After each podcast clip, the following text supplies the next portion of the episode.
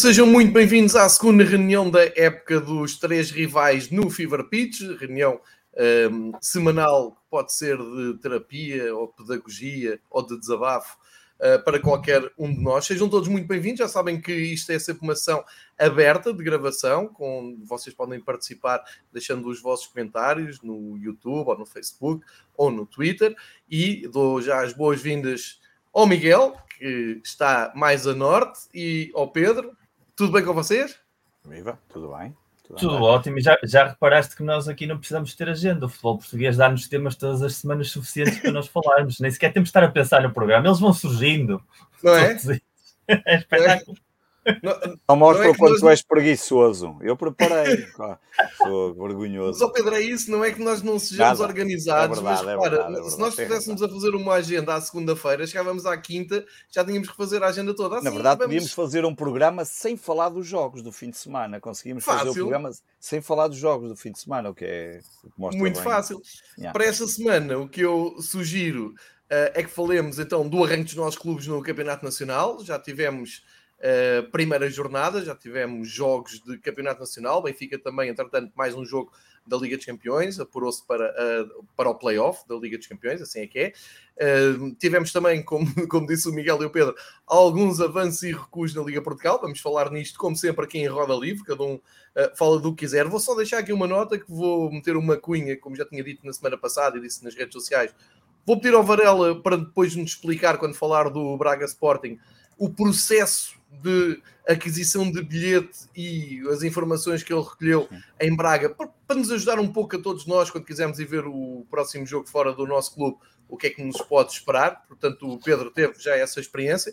Eu uh, também declaro já aqui a minha intenção que uh, não vou a Leiria, não é porque não possa, não é porque não tenha essa possibilidade, é não vou porque não quero pactuar com uh, uma posição que me parece absurda de dois clubes jogarem uh, jogarem, não, viverem lado a lado e têm que ir jogar a 150 km de distância. Aliás, isso, entretanto, entrou na ordem do dia porque começou-se a dizer que então o Porto e o Sporting também um que ir a Leiria.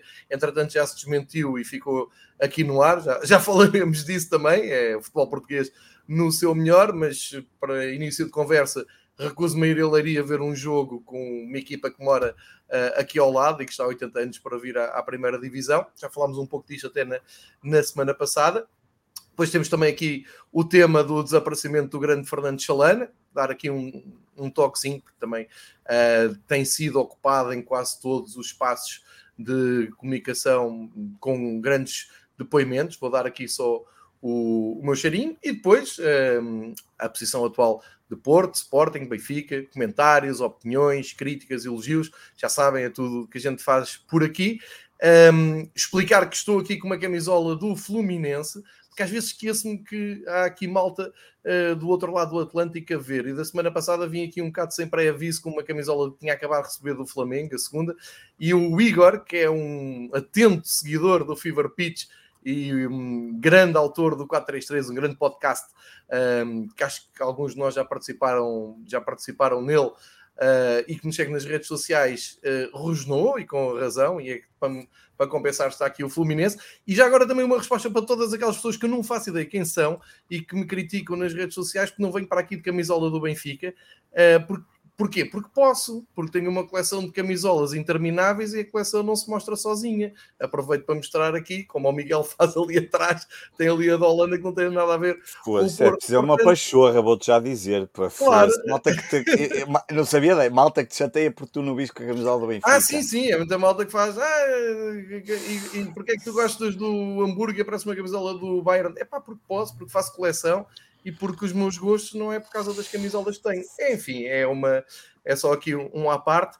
Epá, acho que vou começar aqui pelo, pelo essencial. Aliás, queria-vos fazer aqui um desafio que era uh, apelar ao, ao, poder de síntese e ver se conseguimos, de uma só vez, falar de, já assim de dois ou três temas. Uh, e meti aqui o Xalana, a próxima jornada, porque calha-me a mim ir a Leiria, ou não ir a Leiria neste caso um, e tentar meter tudo seguido e depois passar a vocês. Suponho que vocês queiram dar uma palavra pelo, pelo desaparecimento do Chalana. Pareceu-me transversal, até pelas redes sociais dos rivais que estiveram muito dignas. Um, e depois partir mais para a atualidade, e lá está, ponto alto, uh, a questão também, uh, interessa-me mesmo saber a experiência do Pedro. Uh, e já agora, eu, eu, ia começar aqui pelo Chalana, deixa-me aproveitar aqui este espaço que ainda tem alguma divulgação para pôr aqui na ordem de algo que nós temos falado, os três, mais uh, em particular, mas principalmente com o Pedro, deixar aqui no ar uma sugestão. Eu, um, e acho que quase todos nós, terminei a minha ligação premium dos canais premium, aqueles que se pagam, por volta de maio, porque a partir de maio não havia nada para ver, portanto, estava agora sem Sport TV, Eleven e hum, basicamente estes dois, e um, o que é que acontece? Pelo meio, atualizar os preços, não é? Houve campeonatos que mudaram de um operador para o outro e a Eleven apareceu com uma campanha agressiva a dizer isto é espetacular, temos uns extras, dá para ouvir o áudio uh, em original. E eu, a partir daí, disse: Ok, eu vou voltar a, a ligar a Eleven, mesmo que quero ver os campeonatos têm, os Champions e por aí fora. E eu e o Varela não chegámos a nenhuma conclusão, mesmo o Varela tendo alguns contactos privilegiados e mesmo eu tendo alguns seguidores que trabalham na Eleven, ninguém me consegue explicar como é que eu ativo a Eleven Sports com a certeza absoluta que quando chegar o jogo que eu quero ver, consigo, por uma combinação de teclas ou acedendo ao, ao comando, passar aquilo para o áudio original. Ouvir um jogo da Premier League com o áudio uh, em inglês. Se alguém que nos está a ver ou ouvir souber como é que isto se faz, sendo que o meu operador é nós, passa a publicidade, se alguém souber como é que eu faço isto com 100%, 100 de certeza, eu agradeço porque não queria estar a fazer uma ativação e depois sentir-me enganado, porque há muita gente, muita gente do nosso círculo, de amigos, conhecidos, que diz que ativou e depois durante o fim de semana não conseguiu perceber onde é que acedia e a Eleven diz que o problema é do, das operadoras e eu hoje tive muito tempo a falar com uma pessoa da nós que me disse que isso não é bem assim, porque eles também não sabem bem o que é que vão dizer aos clientes. Acho que isto é do interesse de todos, nós os três e de quem está uh, a ver, e passa a publicidade à Eleven, à nós e à Sport TV.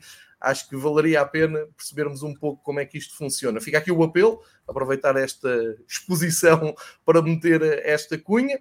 Dizer que a semana fica marcada então pela vitória do Benfica há uma semana já quase com, com o Aroca. Acho que falámos disso a semana passada e aconteceu naturalidade.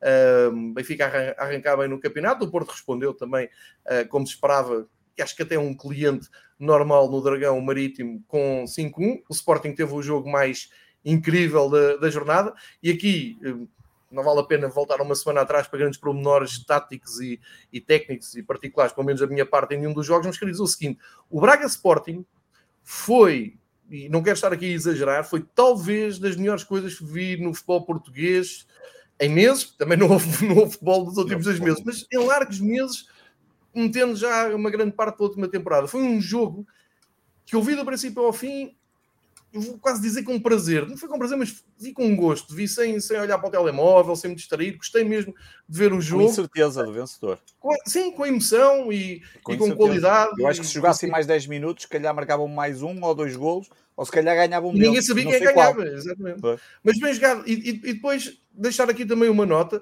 o tempo útil de jogo, só por si, o combate ao tempo útil de jogo, não vai resolver nada. O Sporting Braga não foi o jogo com mais tempo útil de jogo, antes, disso, antes pelo contrário, até teve bastante menos, sei lá, com o Porto Marítimo, que acho que foi o que teve mais, mas foi muito melhor de ver do que o Porto Marítimo, que estava resolvido, ou o Benfica Aroca, que estava resolvido no instante. Portanto, as pessoas também não podem ser tão. É que eu vejo aqui uma, uma quase uma campanha cega do te... ah, o tempo útil do jogo foi muito grande no Dragão. Também, o que é que interessa? Foi muito melhor o Braga Sporting e teve mais paragens, mas aquelas paragens a gente aceita, fazem parte do jogo. Depois, uma nota à, à Sport TV, eu partilhei isto com o meu amigo Varela. Uh, realmente é muito melhor ver o futebol no estádio, por isso é que nós continuamos a ir a ver aos estádios. Por exemplo, o Adam faz um passe para o Porro, que tinha acabado de ser substituído, e só o Carlos Matos Rodrigues é que viu e se riu. E o meu amigo Varela não se deve ter rido, mas hoje já deve, mas...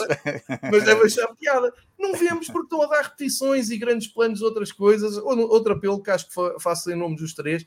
Pá, centra isso no jogo, não é? A gente está a pagar. Já agora, centra isso no jogo para, para conseguirmos uh, ver os pormenores todos. Depois tem o resto da semana para mostrar uh, as outras coisas. E só mais uma coisa: é lamentável que a Sport TV continue a dar um jogaço, como era o caso do Braga Sporting, e não aproveite para dizer: olha, a seguir veja uma análise detalhada de toda a evolução tática do Ruben Amorim ao longo do jogo, do que é que o Arthur Jorge fez para equilibrar o Braga e ir atrás de, do resultado. Não, não, veja o juízo final e vamos ver ao promenor e à lupa todos os lances e pá, que não interessa a ninguém. Houve um penalti que foi marcado e o VAR viu não foi penalti, ele chegou lá com toda a naturalidade, ok, não há penalti, siga. Era o jogo ideal para fazer essa pedagogia, dizer pá, e o que interessa é o jogo. O resto, mas pronto, fica. Epá, eu até tive, eu, eu, ingenuamente, não é? A meio da segunda parte, disse: Olha, mas já não há um juízo final. E foi só eu falar. foi só eu começar a passar em rodapé. Não percam, não percam o juízo final e não percam os jogos do Benfica fora. O juízo final é devia de ser proibido na televisão, mas pronto, Exatamente. é uma opinião minha, mas pronto. Epá, foi a, a primeira jornada. Que, espero que haja muitos mais Bragas Sportings.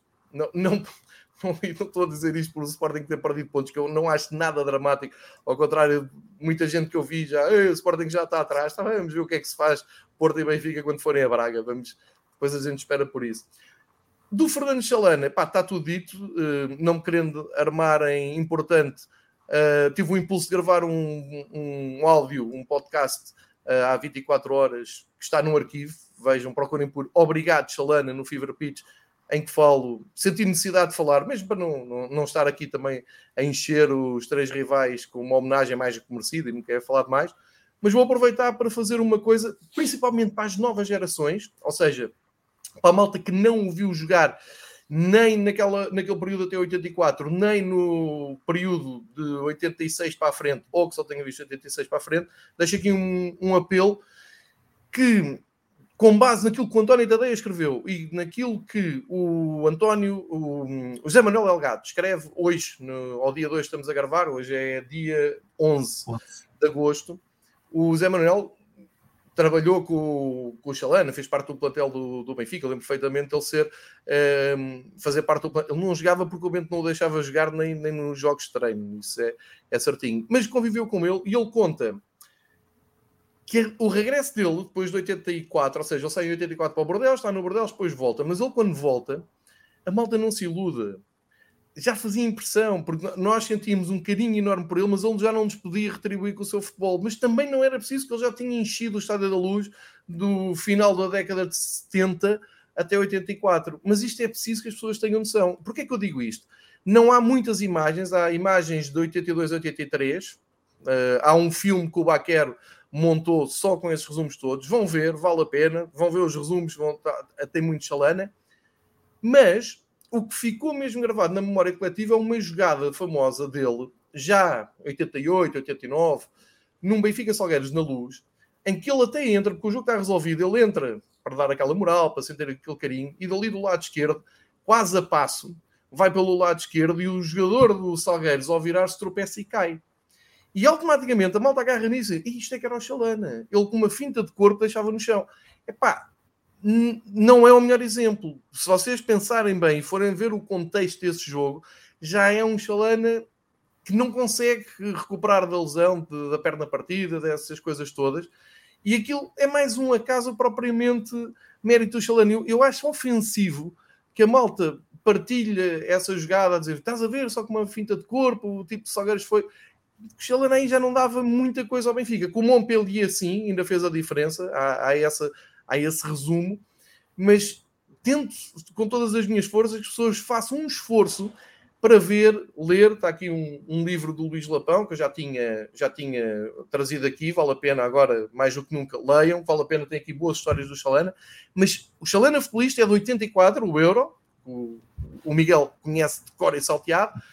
E para o pessoal do Benfica é principalmente 82, 83 aquele chalana de cabelo curto, com a camisola com sponsor, no caso a FNAC, um, já com, com um ar menos rebelde, já não, não foi esse o Chalana que espalhou magias. Espero que as pessoas compreendam isto e que não caiam nesse engano, porque eu ontem, bem, para já vi uma coisa que me assusta, que é alguns comentadores em canais por cabo que nem eram nascidos quando o Chalana deixou de jogar, não é? Não é quando ele jogava, é quando ele deixou de jogar, a falarem com uma propriedade incrível, isso faz-me impressão, mas vale o que vale, nem, nem vou aqui perder tempo com isso.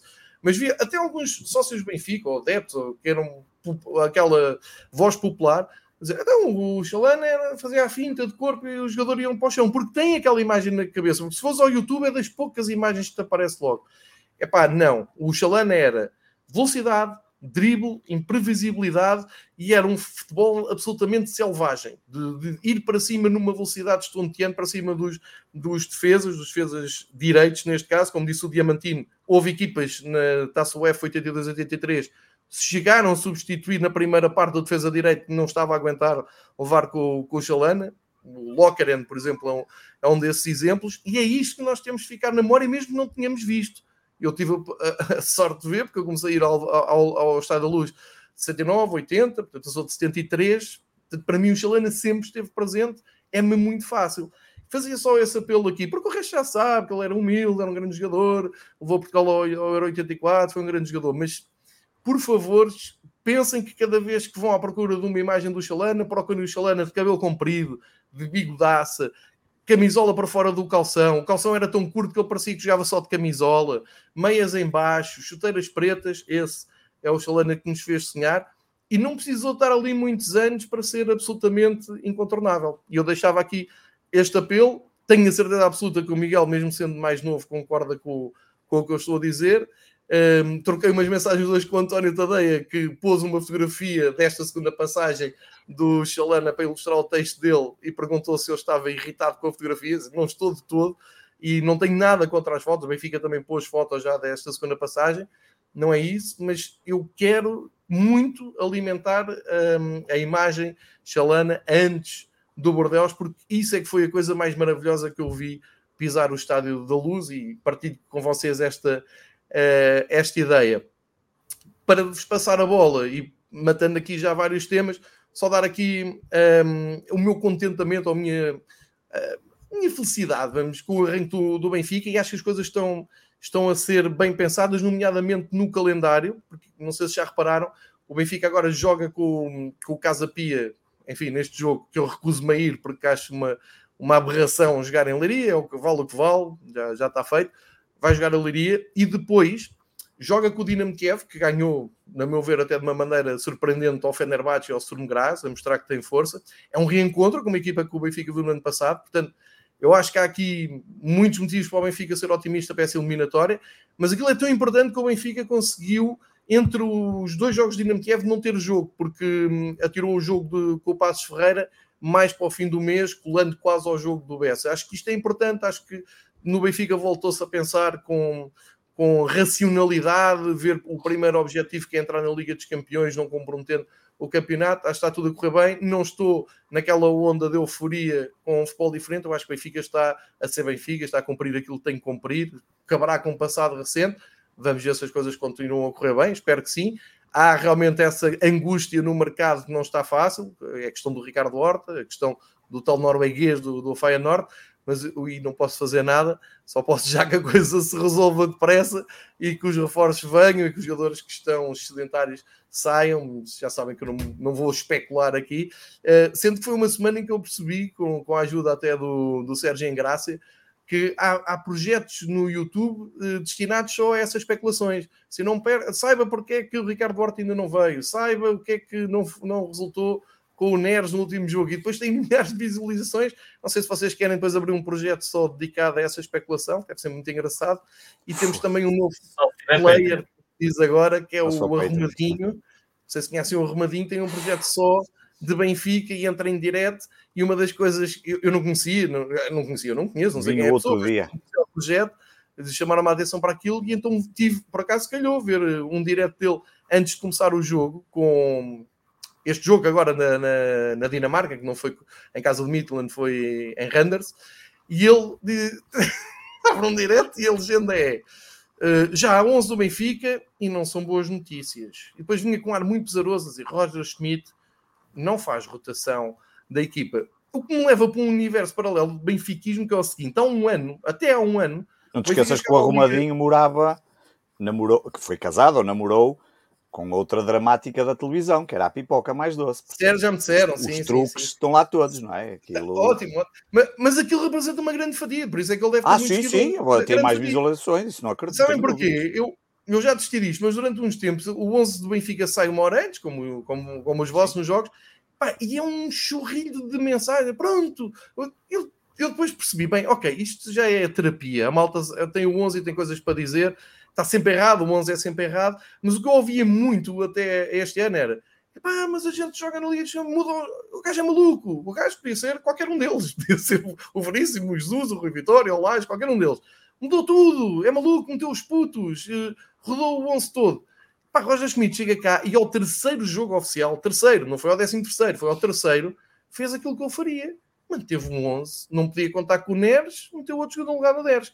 Escândalo, más notícias. O Benfica não faz votação. Por isso é que eu digo que o universo do Benfica é um universo de chalupas. E ficas a saber que o, o, quando sai o 11 do Benfica na app do Benfica é a coisa mais visualizada. Ah, imagino, imagino, imagino que aquilo é, logo a seguir tem é um picos, é quase sei lá, é quase como sei lá, as apps dos supermercados quando lançam os folhetos de promoções, é a mesma coisa, vai tudo logo. Olha, muito interessante isso. É um, é um pico absolutamente incrível aquilo. Não sabia disso, mas tem depois a parte prática, que é a malta claro, mandar é, Confirma depois o que tu estás a dizer, porque está tudo maluco por saber, e quanto mais não seja para poder mandar vir. Yeah, ele, epá, é de chalupas. Ele, ele não, não, é espetacular tipo mandar vir uma hora antes do jogo. Já não basta as duas horas que o gajo vai se furer, mas não, vai começar mais cedo. É para começar mais cedo. O Varela tem gajos assim, já não vejo. Eu nem vou. O quê? Joga este gajo, já nem vejo. Assim, pá, tu não vejas. Eu já vi jogos em que o Okuno foi titular e tinha o Bócio na baliza e vi, não, não, não estrelhava, não tinha redes sociais para, para me queixar. Mas pronto, fica aqui esta nota que é muito engraçado este contraste. É se os treinadores mudam, são malucos, porque mudam, claro. são incompetentes aparece um que não muda. É maluco, não faz... mas, mas eu vi alguns comentadores, até uh, muito bem cotados na praça, a dizer a mesma coisa, que ele é o responsável, não muda. É o terceiro jogo, gente. Terceiro, não é o 33 é o terceiro jogo. É fazer rotação do quê? Rotação fez ele hoje, deu folga à equipa. Hoje estiveram todos nas calmas, amanhã voltam a treinar. Pá, calma, pessoal, fica tudo muito nervoso. Portanto, otimista para o jogo com o Casa Pia, sim senhor, acima de tudo para o jogo na Polónia com o Dinamo Kiev, que vai marcar este arranque de temporada. Está tudo a correr bem até aqui, mas só houver um percalço com o Dinamo Kiev, a coisa começa a tremer. E aconselhar tranquilidade e calma, que o mercado só fecha no dia 31 e até agora as coisas não estão a correr mal. Portanto, isto é a minha parte do, de, da abertura do Fever Pitch. Passo ao meu amigo Miguel para depois o Varela completar a trilogia com essa uh, falar do que ele quiser, como é evidente, roda livre, só pedindo ali para explicar o que é que nos aguarda quando vamos fora. O Miguel, suponho que teve no Dragão, tem outras coisas para partilhar connosco. Miguel, bola é tua. E, no Dragão e a Vila do Conde. E a Vila do Conde, e a Vila do Conde também tem coisas para contar da, da experiência. Exatamente, também foste, certo. Do Rio Ave. Basicamente, Mas... conta-nos tudo enquanto o Varela espera, porque já está atrás de nós, portanto tem que esperar. Oh, Sim, é, meus amigos. Ordem natural das coisas. Pá, em primeiro lugar, Uh, Deixa-me começar pelo Chalana, porque uh, é muito grande o Chalana no nosso futebol e é muito pouco o valor que se lhe deu uh, ao longo dos tempos. E eu continuo a dizer para mim que, em termos de qualidade pura, o Chalana está atrás do Eusébio, está atrás do Cristiano Ronaldo, está atrás do Paulo Futre e não está atrás de mais ninguém. Pelo menos do futebol da idade moderna, digamos assim. Não vou aqui incluir nem Peroteus, nem Travassos, nem jogadores de outras gerações dos quais não temos imagens, portanto não podemos avaliar tão bem. Mas eu coloquei-o sempre à frente do Figo, coloquei sempre à frente do Rui Costa, desse perfil de hoje, porque era absolutamente genial em tudo o que ele fazia. E aquilo que tu dizias do, do importante saber distinguir os jogadores, isso passa muito com os jogadores que sofreram lesões graves ou que passaram por, por momentos da carreira. Obviamente ninguém vai recordar o Maradona da segunda etapa do Boca Juniors como o Maradona do Boca Juniors, para isso vêm-se filmes e vêm-se vídeos daquele Maradona de 80 a 82. E com o caso do Chalana, eu escrevi no artigo do Substack que, que lhe dediquei ontem de tarde também especial. Uh, temos uma sorte muito grande que é que existe a Futebalia. E é verdade que o arquivo da RTP, uh, ah, aquela desculpa do incêndio que houve, que destruiu grande parte do arquivo, que o Baquer também fala muito disso, eu também sempre tentei contactar a RTP para ver determinados jogos, é sempre a, resposta oficial, uh, não nos permite ver muita coisa. Quem quiser ir ao futebol, e aí no artigo do Substack está o link direto só para a página do Chalana no futebol, e nem se perde lá muito. Há 24 jogos do Chalana completos disponíveis para ver, dos quais 14 são anteriores a 1984. Portanto, não é preciso ir ver clipes do YouTube já da etapa final, onde ele era suplente de luxo uh, na maior parte dos jogos, ou era um jogador de rotação. Basta ir ver há lá jogos do Benfica com o Nantes para a Taça dos Campeões, há os jogos com o Anderlecht, há os jogos com o Liverpool, há um Sporting Benfica e há muitos jogos da seleção também, incluindo a fase final do Europeu, onde ele foi absolutamente, absolutamente brutal. E apesar desse ter sido o europeu do Platini por, por tudo e mais alguma coisa, incluído por ter sido o melhor marcador e ter o recorde de golos e pela França ter ganho, tanto o Prebanel, que era da Dinamarca, como o Chalana, foram absolutamente descomunais, jogando por duas equipas que não foram sequer finalistas e que, e que roubaram muitos holofotes desse que para mim é um dos dois ou três maiores torneios de seleções de todos os tempos. E isso já diz muito do impacto de Chalana. O impacto de Chalana do Euro 84 é similar ao impacto do Eusébio de 66. Eh, dentro da dinâmica com o europeu não é o mundial, mas para quem viveu aquilo, e por isso é que o Claude Bez do Bordeaux quis pagar a fortuna que pagou por ele, numa altura em que havia muito dinheiro no futebol francês, que não é de agora, uh, tal era o nome que o Chalana tinha deixado em França e nessa Europa fora, uh, através desse europeu. E o Chalana era, era o último, talvez o único potreiro que nós tivemos no futebol português, por esse jogador uh, que, como tu dizias bem, vivia da velocidade, da, da inspiração pura, do instinto. Nós não, não voltámos a ter isso. O Futre tinha coisas disso, mas já era um jogador diferente. Tudo o que veio depois já estava mais encasilhado taticamente. Tudo o que veio antes faltava-lhe essa chispa de genialidade. O Eusébio era um jogador completamente diferente. Portanto, quando falamos do Chalana, falamos somente do jogador mais brasileiro, mais sul-americano que houve em Portugal. E, e, isso também fazia dele um futebolista especial no sentido em que o futebol europeu uh, a finais dos anos 70, início dos anos 80, era um futebol muito hermético, eram jogos muito sistemas táticos que encaixavam 4-4-2, as equipas inglesas dominavam as competições europeias e jogavam sempre da mesma maneira, um jogo muito direto, uh, os, jogos, os torneios de seleções não, não eram apaixonantes até aparecer o Espanha 82, mas naquele período de 76, 78, 80 não foram três torneios propriamente espetaculares, e ver o jogador da, da característica técnico-tática do Chalana, numa equipa que foi o último Benfica hiperdominante do futebol português, porque quando passa 84 e aparece o Porto Pinto da Costa, há aquele período de 10 anos em que se partilha ali a dominância entre Porto e Benfica, antes que o Porto apanhe a liderança já de forma isolada, ele pertence a essa geração. Eh, para mim, que vi uh, muito futebol, o maior Benfica que eu vi, de muitos que vi vários jogos, é o Benfica de Eriksen, de 82 e 84 e, e esse Benfica é o Benfica de Chalana uh, e, e, de outros grandes génios que faziam parte dessa geração. Portanto, eu acho que não estamos historicamente a cuidar essa geração e não é só o Chalana, há muitíssimos grandes jogadores dessa geração. Foi o caso de Jordão, que também nos deixou há pouco tempo e eu acho que não se valorizou o suficiente para o, para o grande jogador que era. O caso do António Oliveira, que era um dos mais brutais jogadores da, da sua geração, o caso do João Alves, o caso do Humberto Coelho, o caso do Nené, o caso do Diamantino, jogadores que eram mesmo jogadores de hoje de valerem, como disse bem o Bernardo Silva, entre 100 a 200 milhões fácil. E falamos muito da geração de ouro, que ficou catalogada pelos êxitos do, da Sub-20, uh, e falamos da geração dos magriços, por todo aquele impacto dos títulos europeus do Benfica, do Sporting e a presença no Mundial. Mas a geração de segunda metade dos 70 e início dos 80 não ficava propriamente atrás. O que passa é que teve muito mau marketing, entre outras coisas porque é o momento em que o futebol português se começa a torcer, se começa a, a tribalizar, e isso criou essa dinâmica de que se és um adepto do Porto só podes gostar do Gomes, não podes gostar do Jordão, não podes gostar do Manuel Fernandes, não podes gostar do Nené. Se és um adepto do Benfica só podes gostar do Chalana, mas já não podes gostar do Jaime Magalhães e assim sucessivamente. Porque havia tantíssimo talento nas três principais equipas. Naquela época, houve equipas do futebol português que realmente, se olharmos para elas, para os plantéis, são muito melhores do que equipas que foram campeões antes e depois, sem terem sido campeões nacionais e que pagaram o preço de que Portugal raramente ia a competições. As competições europeias uh, dessa geração realmente foram um fracasso olhando para trás e depois olhando para a frente, porque o Benfica, apesar de jogar a final da Taça UEFA 84, no final dos anos 80 está em duas finais da Taça dos Campeões, o Porto faz Taça, Taça 84, faz Taça dos Campeões 87, vínhamos dos anos 60, da época áurea do Benfica, que lançou uma espécie de sombra sobre essa geração dos 70, não eram bons os suficientes porque não eram iguais aos dos anos 60, e tu falas muitas vezes disso, das tuas experiências como adepto, e isso também passou, por exemplo, com o Real Madrid, que a geração dos anos 60 e 70 ganhou mais campeonatos e ganhou mais títulos nacionais que a geração dos anos 50, mas como não era capaz de ganhar a taça dos campeões, para os adeptos era uma geração menor. E a Quintel Buitre, dos anos 80, também sofreu muito com esse peso.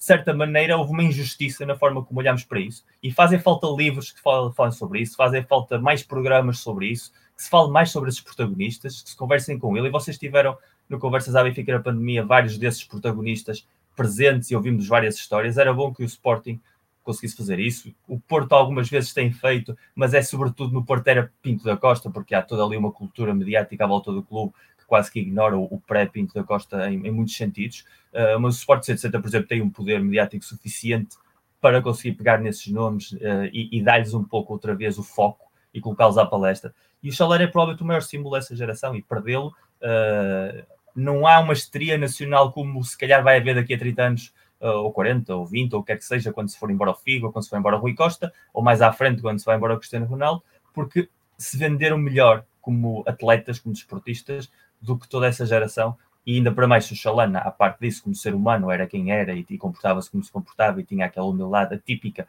do que nós identificamos com um atleta de elite, mais complicado fica. Portanto, como eu digo no texto, há uma frase que eu acho fabulosa, que é as pessoas só morrem quando a última pessoa que as ama ou que as recorda morre. Portanto, cabe-nos a nós e a todos que vierem depois de nós fazerem com que o Chalana nunca morra e como o Chalana, todos os outros que os ajudaram a iluminar a vida e a, e a fazer do futebol um mundo melhor. Uh, voltando agora ao presente, ao nosso magnífico presente em relação ao Porto. Por acaso aquilo que tinhas dito do Marítimo no Dragão não é verdade, porque há dois anos atrás custou-nos o título. O, o, resultado do Marítimo lá uh, marcou o mau início da época que o Sporting aproveitou muitíssimo bem e depois nós nunca conseguimos recuperar desse atraso e foi com aqueles pontos, uh, com dois golos do Nanu inesperados que, que começámos a andar trás para a frente e isso obrigou-nos a ir a correr sempre para trás do prejuízo do torneio. Mas foi um jogo fácil, foi um jogo fácil no centro, sem ter sido espetacularmente jogado. Porto não jogou muito bem, está a insistir muito Sérgio Conceição numa nova variante, está a liverpoolizar-se, está a clopizar-se, porque o Porto deste ano passou ao 4-3-3, mas um 4-3-3 sem extremos, em que os três avançados jogam muito no corredor anterior. Há um falso 9 que imita um pouco o papel que foi do, do Bobby Firmino, neste caso tem sido Dani Lover, provavelmente a partir da próxima semana seja o PP, porque o Otávio esteve castigado, já sabemos porquê. Uh, mas o Taremi e o Evanilson estão sempre a pisar zonas da diagonal da área, nunca caem muito para as aulas como fazia o ano passado. E esse 4-3-3 depois atrás tem um, um, jogador, um pivô mais defensivo, que é o Uribe, que ajuda com a saída de três e está ali mais a dar o equilíbrio, mas depois tem dois interiores que vão muito para a frente, cavalgam muito, e a amplitude é toda dada pelos laterais, um pouco à semelhança do Robertson e do Alexander Arnold. Portanto, eu acho que o Conceição na perda do Vitinha e na perda do Fábio Vieira, percebeu que não podia jogar como o ano passado, porque não tinha jogadores desse perfil e dessa qualidade no plantel, não há dinheiro para ir buscar jogadores que substituam esse perfil e, portanto, tinha de reinventar a forma de jogar. E como ele é um admirador, já confesso, há muitos anos da escola alemã, dessa maneira de, de jogar em vertigem, em velocidade, recuperar as bolas muito altas, ter muitos jogadores perto da baliza contrária quando se recuperam as bolas, ter os laterais muito abertos, eu acho que ali muitas semelhanças com o Liverpool do Klopp de há dois ou três anos. Agora, obviamente, ainda é preciso trabalhar muito essa ideia. É uma ideia que tem um mês de trabalho, seguramente. Portanto, ainda há ali muitos erros individuais, ainda há ali zonas de ocupação de espaço que não estão muito bem feitas, mas a forma como dominou o jogo com o Tondela e com o Barítimo, que são dois rivais que vão representar, digamos, os 75, 80% dos jogos que vamos ter este ano no campeonato, deixou claramente a entender que essa vai ser a matriz de jogo, que eu acho que para a Europa vai ser completamente diferente e vai ser o um modelo mais conservador, porque também é o apanágio do Porto, essa capacidade de saber adaptar-se quando vai à Europa com os rivais e que por isso muitas vezes é que nos faz chegar mais longe, porque não estamos presos a uma espécie de, digamos, romanticismo de que nos obriga a jogar sempre ao ataque da mesma maneira onde quer que a gente vá. Uh, há sempre uma abordagem muito mais uh, cuidada nesse sentido. E em relação, já para fechar, à experiência de ir à, à Vila do Conde, eu expliquei isso num, num artigo do, do Substack também, e, e, foi uma coisa muito entretenida porque eu decidi este ano que queria ver o jogo de futebol em todos os estádios de, de, Portugal, pelo menos aqueles que tenho perto de casa, não sei se iria a Portimão ou uma vez a Lisboa, mas pelo menos tudo o que seja da, da Zona Norte, e são bastantes. E, e, aproveitei o último fim de semana que tinha a estar livre e vi qual era o primeiro jogo que havia disponível e era precisamente um Rio Ave Vizela e eu achei que era um estádio que tanto eu como o Varela já o ano passado tivemos para lá ir ver, não acabou por acontecer, decidi este ano fazer isso e qual é a minha surpresa quando descubro várias coisas que identificam aquilo que são parte dos problemas que nós temos como adeptos de futebol em Portugal. E quando eu digo adeptos de futebol, digo adeptos de futebol fora do nosso clube.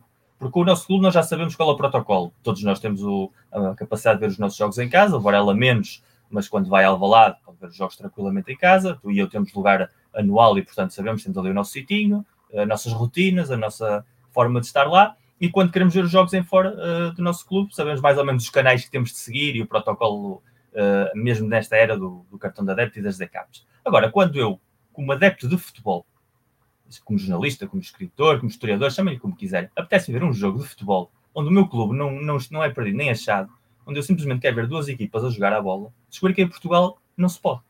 Ou não se pode sempre, ou não se pode em todos os lados. E isso, e ontem, ontem respondi a um rapaz que queria vir do UK do Reino Unido para ver o Vizela Porto, que também não pode, e ele chocou-lhe muitíssimo porque não entende isso, porque em Inglaterra, obviamente, qualquer um, havendo disponibilidade de bilhetes, pode ir. Uh, em Portugal isso não se pode.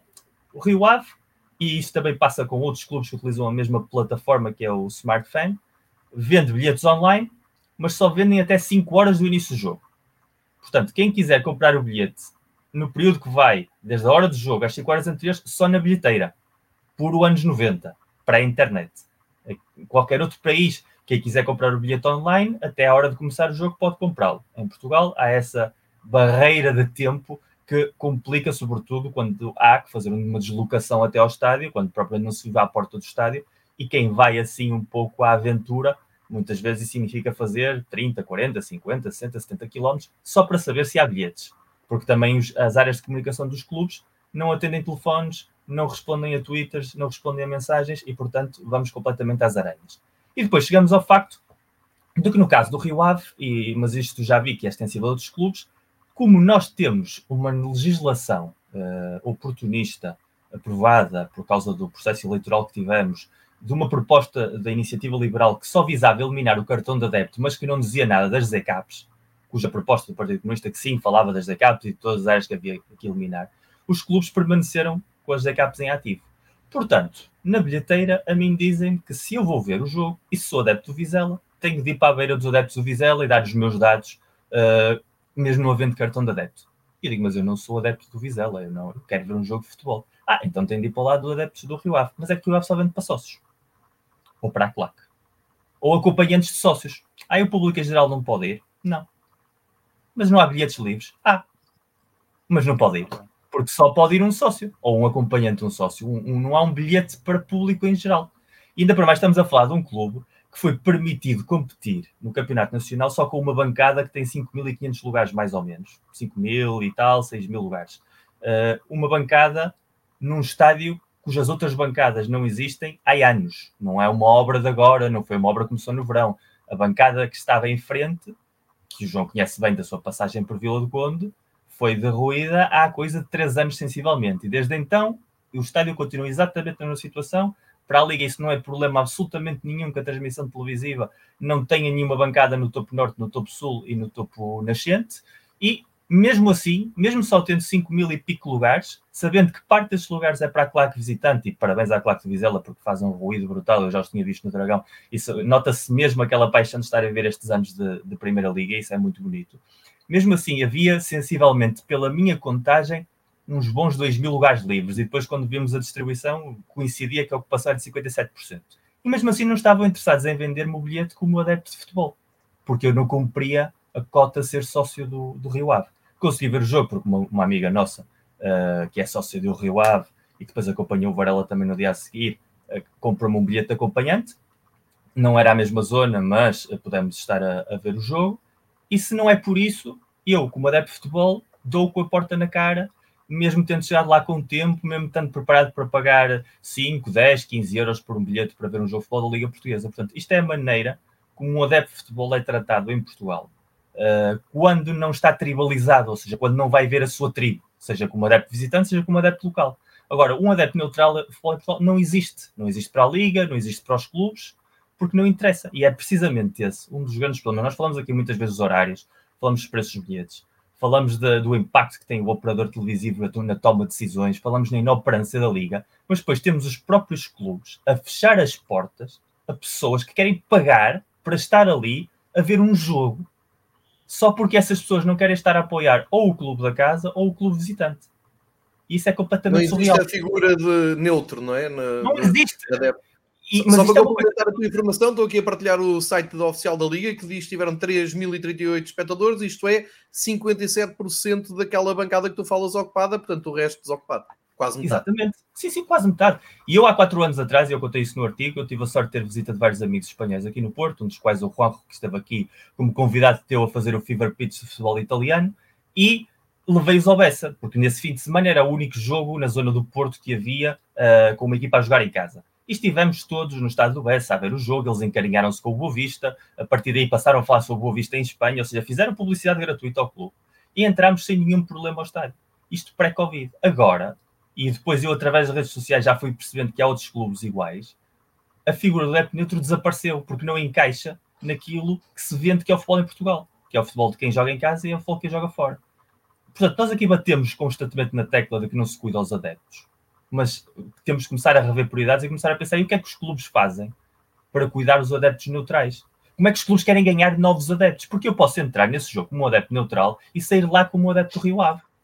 Posso ficar apaixonado pelo ambiente, posso ficar apaixonado pela maneira da equipa jogar. Altamente improvável, já sabemos que a nossa qualidade é que é. Mas pode acontecer. Mas tu já de partida fechas essa porta, que o miúdo pequenino que vai acompanhar o pai, olha, vamos ver um jogo de futebol ali, e o miúdo fica encandilado com as cores do Estoril, invento, ou com a camisola do Gil Vicente, ou algo assim. Mas que não possam estar ali porque não são nem de A nem de B, isso automaticamente explica aquilo que nós queremos no nosso futebol e por isso é que temos um país onde 90% ou 95% são dos grandes, por isso é que a nossa imprensa só fala dos grandes, por isso é que os jornalistas só falam dos grandes, porque os próprios clubes, que deviam ser os primeiros a querer captar novos adeptos, novos seguidores, fecham-nos a porta na cara.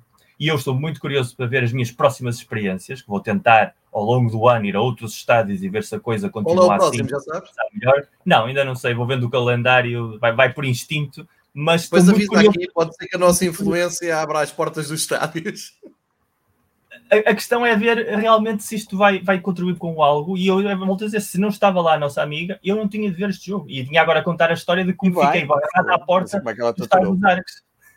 Não teve a ver o jogo à minha beira, por isso é que foi fácil. Ah, pois, é verdade, esqueci é, Pronto, mas estás mortinho por falar, portanto, conta lá. E eu história, então. não estou nada, estou bem a ouvir-vos, pá, meu amigo. Eu estou. Estou caladinho. Estavas Varela, tu já... foste a Braga, não foi? Já acabaste, Miguel. Ah, já acabaste? Pensei que Miguel. Deixa-me só dizer, foi, eu vou a Braga, explico já a questão do Braga, porque eu acho que há dois lados. Estamos aqui no todos ansiosos. Eu acho que há dois, há dois pontos de vista e, e, já vou explicar os dois, porque eu coloquei uma imagem que acabou por ser uh, muito partilhada e. e, um, e Sabes que eu não estou de acordo com isso, mas depois falamos. Está bem, está bem. E, nada contra. E, e, depois tive a oportunidade de falar com uma das pessoas que está no Braga e que vocês também conhecem, já, já falamos disso. Mas deixa-me só dizer que em relação ao Chalana, pá, não vou acrescentar mais nada do que vocês disseram, obviamente era um jogador genial. Dizer que nunca mais me ia esquecer daquele jogo, não só porque era um jogo do Euro 84, não são muitas as memórias quando sou puto, porque eu tinha 9 anos, mas às vezes tenho dificuldade em lembrar, mas aquele jogo nunca ia de esquecer porque era na noite de São João, ainda por cima. Jogou-se a 23 de junho de 1984, era noite de São João no Porto, lembro perfeitamente, estava em casa dos amigos dos meus pais, lembro perfeitamente daquele jogo e, obviamente, do Chalana, dos dois golos do Jordão, e é daqueles momentos eh, que nunca mais, tu nunca juntas aqui aquelas coisas e, e nunca mais esqueces. Obviamente vocês já disseram tudo, absolutamente genial. O João fez um áudio fantástico, acho que o Pedro Ribeiro também fez uma bonita homenagem na rádio, acho que também é um áudio muito, muito sentido, acho que, e acho que isso, só isso vale muito pelo jogador quando toca tanto uh, enquanto adepto, epá, acho que já não, acho que não há muito mais a dizer quando tu ficas completamente maravilhado por aquilo que foi uma, uma pessoa daquelas enquanto jogador e enquanto pessoa, eu nunca partilhei nunca falei com o Chalana, mas lembro do João falar várias vezes dessa questão e, um, e, e portanto, um, imagino a, a, figura fantástica que deve ser e o quanto deve ter sido fantástico para o João uh, ter podido privar com ele, um, sendo um dos jogadores, provavelmente, se não um dos, o jogador preferido do João, ou um dos jogadores preferidos do João enquanto, enquanto também benfiquista. Portanto, em relação ao Chalana, tudo dito e, e, e é uma pena, infelizmente. Um... Desculpa só um segundo, porque o, o, João pôs aqui dois comentários, só para rematar rápido, para não voltar atrás. Uh, um adepto neutro de um jogo dos grandes nunca vai conseguir entrar num estádio, porque precisamente agora para o jogo do Vizela eu estive a tentar ajudar um adepto inglês a ver o jogo e os clubes diretamente não vendem bilhetes, a não ser que sejam sócios do próprio clube, ou os bilhetes que são vendidos e a desculpa é muito parecida com aquela que dá o Braga. O curioso é que o clube pequeno como o Vizela, que tem um estádio pequeno, eu posso entender que não queira vender ao público se vai lá ao Porto, porque com medo que esse público, no fundo, sejam adeptos do Porto disfarçados e que ocupem. Num estádio de 30 mil, como tem o Braga, isso não faz sentido absolutamente nenhum. E por outro lado, o Gustavo fala da cena de ir com o casco ou a camisola. Eu, curiosamente, eu fui ver o jogo Rio Ave e depois ia ao Dragão, direto. Portanto, eu normalmente vou ao Dragão com a camisola do Porto e não pude ir esse dia, porque se ia ao jogo de Vila do Conde com a camisola do Porto, também não me deixavam entrar portanto tive de ir com uma camisola azul que não era do Porto, era da culpa do Cavani, em homenagem também outra coisa que eu gostava de falar aqui, que é como a tribuna do Expresso se apropriou do nome da culpa do Cavani para uma nova rúbrica com o Duarte Gomes, que é uma coisa absolutamente lamentável. Espera aí, é? não sabia disso, como é que é? Isso é nova, como é que é? Uh, a Tribuna Expresso tem um espaço com o Duarte Gomes, em que ele analisa vários lances de arbitragem e várias questões. Sim, sim, até um espaço e, que eu até, até acho interessante. E decidiu chamar-lhe a culpa é do árbitro. Ora, a culpa é de, ah. em Portugal, ah, okay, é, okay. é, a culpa do Cavani há Ah, pensei que é chamava-se mesmo a culpa é do Cavani, é que isso era não, demais. Não, era demais. não, mas é como se, por exemplo, quisessem criar, é como se, por exemplo, quisessem criar um espaço de debate e chamassem matrecos em vez de matraquilhos, porque já há um projeto de 5 anos. Portanto, aí acho que há uma apropriação cultural muito evidente. Mas fui com essa camisola porque avisaram-me: se vais com a camisola do Porto também não entras. Portanto, o melhor é ir com uma camisola neutra, lá tive de com essa, para depois ir para o Dragão com a mesma, porque senão era outro momento impeditivo, apesar de que o Porto nem sequer estava em jogo, não aquecia nem arrefecia. E eu e o João, que adoramos camisolas de futebol, estamos fartíssimos de ver por essa Europa fora pessoas com camisolas de equipas que não estão em jogo nos estádios e não há problema absolutamente nenhum. Em Portugal, é que sim. Pronto. Passando então agora à parte do. dando aqui continuidade em relação àquilo que o Miguel está a falar, porque eu acho que, enfim, ele pode não concordar. Eu, eu inicialmente coloquei aquela imagem e já vou dizer. No, no dia em que o Braga anunciou os bilhetes, o, o Sporting, essa é a imagem que depois gerou alguns comentários, a maior parte positivos, Uh, e foi até através dessa imagem que eu depois soube algumas coisas de adeptos de Braga e depois mais tarde falei com, com uma pessoa responsável no, no, no Braga. Mas para dizer... a ouvir é a imagem de uma bancada é, completamente... É, a imagem exatamente ao lado da minha bancada. Já agora, depois eu vou a essa parte, posso começar já por essa parte. Portanto, eu estava ao lado dessa bancada e na bancada de adeptos de Sporting tinham sido vendidos 1.500 bilhetes, os tais 5%, havia duas bancadas que estavam perfeitamente divididas uma bancada a dos não criminosos, que não era a minha, por acaso, que é do, da malta que não precisava de mostrar nada, e eu estava na bancada dos criminosos porque tive que me identificar o meu bilhete. Portanto, estava na ZCAP, porque, como o Miguel disse bem, o que, o que, foi, o que caiu foi o cartão de adepto, mas em Portugal continua-se a fazer, porque a lei diz, e bem, ok, nada contra, continua-se a ter as duas bancadas. E, portanto, os adeptos de Sporting, até eles estavam divididos. Portanto, uma parte estava do outro lado da grade, completamente fechada, porque têm que ser zonas, que vocês sabem, as DCAPs têm que ser completamente separadas das outras zonas, com portas de acesso diferentes, tudo. É como se tu. Eu fui para o mesmo jogo com amigos meus do Sporting e ele foi para uma zona, eu fui para outra, completamente não nos podemos, um, quase, não podíamos estar juntos. Pronto. E portanto eu fui. Eu fiquei nessa, nessa tal bancada dos criminosos, entre aspas, e tirei essa fotografia. E portanto, um, depois surgiram os tais comentários. Mas só fazendo aqui recapitulando aqui, ainda aqui, eh, recapitulando, não, ainda aqui um bocadinho atrás, quando o Sporting uh, recebeu os bilhetes, eu perguntei logo, e o Alexandre Carvalho, do, do Braga, no Twitter, respondeu-me logo, o diretor de comunicação, penso que é o diretor de comunicação, acho que não estou errado, respondeu-me logo a dizer, sim, sim, são os 1.500, 5% do, do, da lotação. Ok, obrigado, 15 euros, bom preço, não, não acho, acho que aí não exageraram. E fui ver também, e efetivamente é como o Miguel diz, a Smart Fun Tickets já tem uma série de clubes na primeira divisão, e o que o Braga faz, pelos vistos, fiquei a saber, já o faz há alguns anos, só vende bilhetes para sócios. Ou seja, o Braga pôs à venda os bilhetes para sócios, que é a outra bancada, depois tirei essa fotografia, exatamente. A bancada de cima do Braga está praticamente vazia. O que está cheio nem é a bancada que se vê, portanto, é a bancada por baixo de mim, ou seja, eu estou aqui atrás da fotografia, por baixo é onde estão, uh, claro que dos Red Boys e não sei o que mais, e essa está completamente cheia. Depois tem a de frente em baixo, que está bastante composta, e em cima está praticamente também vazia, um, e do outro lado estávamos nós, também completamente vazios, só estavam os 1500 adeptos. Depois, mais tarde, eu tive a falar, então, ah, eu, um, um amigo meu no estádio ainda foi perguntar e estava lá um responsável de Braga e ele disse que não, fazia parte por duas razões, questões de segurança e por opção da direção do, do Braga. Ok, pronto. Mais tarde, alguns adeptos do Braga explicaram-me isso também e depois, numa conversa que eu vou dividir aqui em duas partes, porque a segunda parte vou falar dela mais à frente, tem a ver com o quadro competitivo da Liga e o documento que hoje já consegui arranjar. Uh, demorou um mês, porque ele já foi apresentado há um mês, mas hoje finalmente já se conseguiu arranjar o documento que o Braga disponibilizou aos jornalistas a quando apresentou um conjunto de medidas para o futebol nacional, que curiosamente é engraçado, estive a ver e tem lá muita informação que eu já tinha partilhado e é, e é curioso e há ali coisas muito engraçadas. Mas na primeira parte, o Braga, exatamente essa imagem é a entrada para a zona da CAP e ali estão a ver o gradeamento todo com outras escadas, eram os outros adeptos do Sporting para a outra bancada e portanto estávamos aí completamente todos divididos. Um, depois, quando eu falei com, com, o adepto, com o responsável do Braga, a verdade, ah, no estádio ele disse que era por questões de segurança e por questões de, um, de, de, decisão estratégica do Braga e que os adeptos concordaram. E já lá vou porquê. Vamos primeiro à questão de segurança. É evidente que o Braga como toda a gente, quem vai a Braga, sabe que o Braga só tem duas bancadas. E sabem perfeitamente que da bancada onde entram os adeptos de Sporting é de onde entra a maior parte dos adeptos do Braga.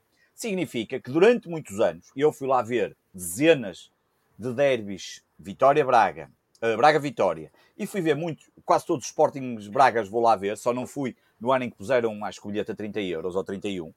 Fui curiosamente, acho que até foi o ano passado.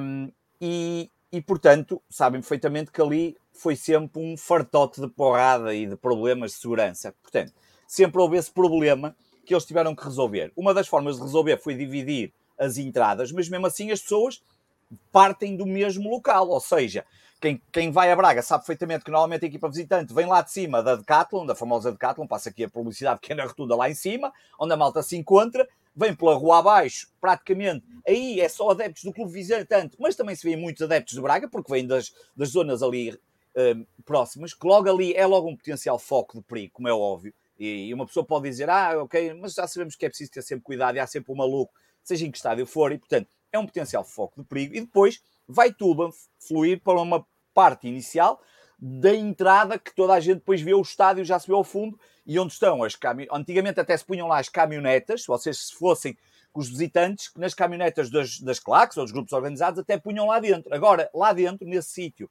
e bem, o Braga tem, tal como no Dragão, e eu falei aqui o ano passado, e até já tinha falado no Sporting 160, uma das coisas boas que é fechar as zonas de imediação à volta do estádio e criarem zonas para os adeptos neste caso do Clube da Casa, estarem à vontade, com relotes, com música, estão ali, estão-se a divertir antes de entrar, em vez de estarem na rua eh, e, e nem se preocupam em chatear os adeptos dos outros clubes, e a coisa está ali muito mais controlada, mas há essa entrada para os adeptos do Braga, mas há também entrada para os adeptos do Sport, e portanto isso tem logo o problema.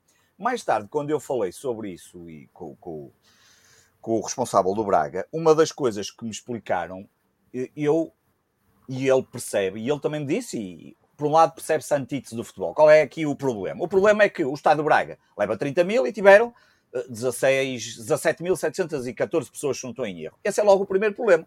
Ou seja, Metade, havia, havia 30 mil pessoas para ir ver o jogo. Qual era o problema que ia acontecer? Irias ter, ora, se do Braga foram à volta de 15 mil, irias ter estádio meio por meio. Ou seja, iriam aqueles 15 mil que não se venderam, provavelmente 10 mil iam ser comprados por adeptos do Sporting. Quer isto dizer que o Braga ia ter em casa um estádio completamente a torcer pelo Sporting. Eu percebo esse lado do Braga, querer crescer e querer adotar uma medida em que só vende para sócios. Quem quer ser sócio vai ao jogo, torna-se sócio e tem bilhete, porque realmente o Braga só vende bilhetes para sócios. E por outro lado, percebo que não queiram claro que estão a lutar aqui contra uma. Isso é crescer? Uma... É crescer, é porque os números mostram que estão a crescer, dá 7 ou 8 anos. Eu já tinha falado disto aqui há, alguns, algum tempo. O Braga já há muito tempo que não é o clube uh, B do Benfica, que muita gente ainda continua não, a dizer. Não, o Braga já há muito tempo que tem tido uma política, eu já disse isto aqui várias vezes, o Salvador, uhum. por muitos defeitos que tinha, e eu brinco sempre com aquilo, embora ainda continue a morar na casa da empregada, e por muitos defeitos que possa ter, ou alegadamente, mas se há coisa que fez foi melhorar algumas das coisas que o Braga, melhorou. pelo menos no sentido de querer crescer, já melhorou em termos financeiros. Essa é outra razão. O Braga não precisa da receita. Disseram claramente, não precisamos da receita. E foram ditos por dois responsáveis que eu vi isso. Não precisavam daquele valor adicional de receita. E depois, o número tem vindo a subir. Custa, o caminho custa. É um bocadinho antítese de futebol, é verdade, também o disseram. Um não, não, não, não, me disseram com aquela, um, com, daquela forma de nós é que sabemos. Não, é, é uma forma que, em consultação com os adeptos, e pelos vistos isto terá passado por uma Assembleia Geral qualquer deles, imagino, ou foi comunicado aos adeptos, eles aceitaram esse.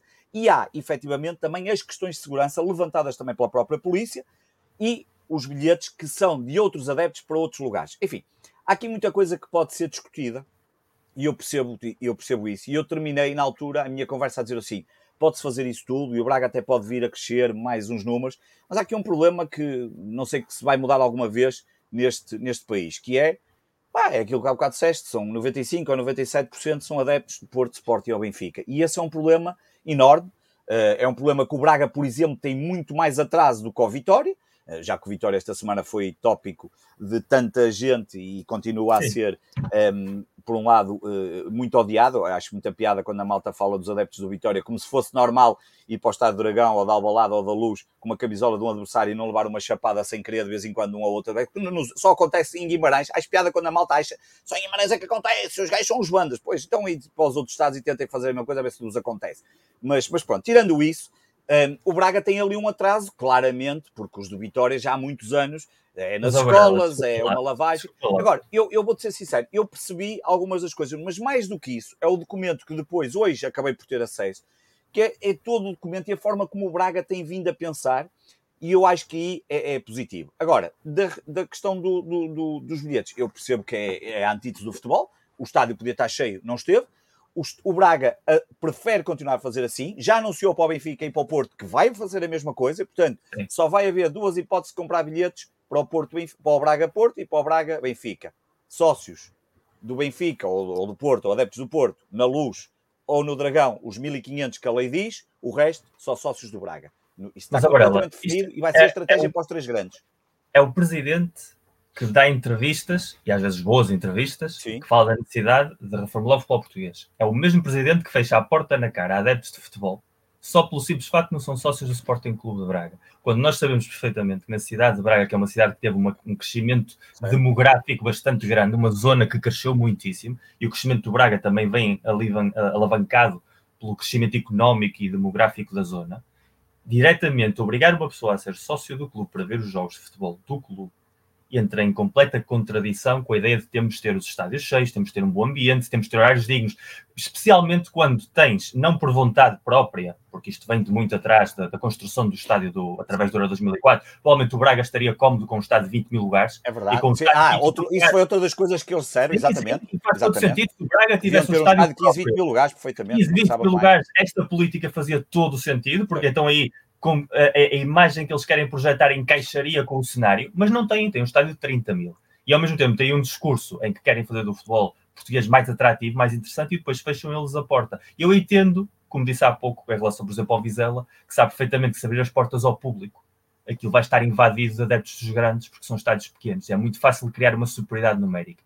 Mas o que eles fizeram com o Sporting, que vão fazer com o Benfica, vão fazer com o Porto, é impedir pessoas que vivem em Braga, que não são de nenhum desses três clubes e que querem apoiar eventualmente a equipa porque estão a ganhar algo de simpatia pela equipa, porque os resultados a isso o levam, porque o crescimento do Braga tem 12 anos. Há 12 anos que o Braga é um player do campeonato, com épocas melhores ou piores, mas está aí e essa porta está completamente fechada. Miguel, é um caminho das pedras que eles vão percorrer, é um caminho das pedras que pode, como tu dizes, eles para já têm visto crescimento, há cada vez mais só sair, vão aumentando, podem chegar a um dia destes à conclusão que não funcionou e, portanto, mudar de estratégia. Eu, eu, eu não me estranha a estratégia que eles utilizam e não me estranha, mesmo sendo uma antítese do futebol, porque é, porque não, mas é. também mas, mas também não há nenhum campeonato como o nosso no mundo, na Europa, não, pelo menos na Europa não há, em que o campeonato é dominado por adeptos de três grandes e, portanto, é muito mais difícil e se calhar... Tens a Grécia, tem... tens a Turquia, tens esses países. Ah, não é bem assim. A Grécia e a Turquia tens adeptos que enchem os estádios deles de outros clubes, quer dizer, com relativa facilidade.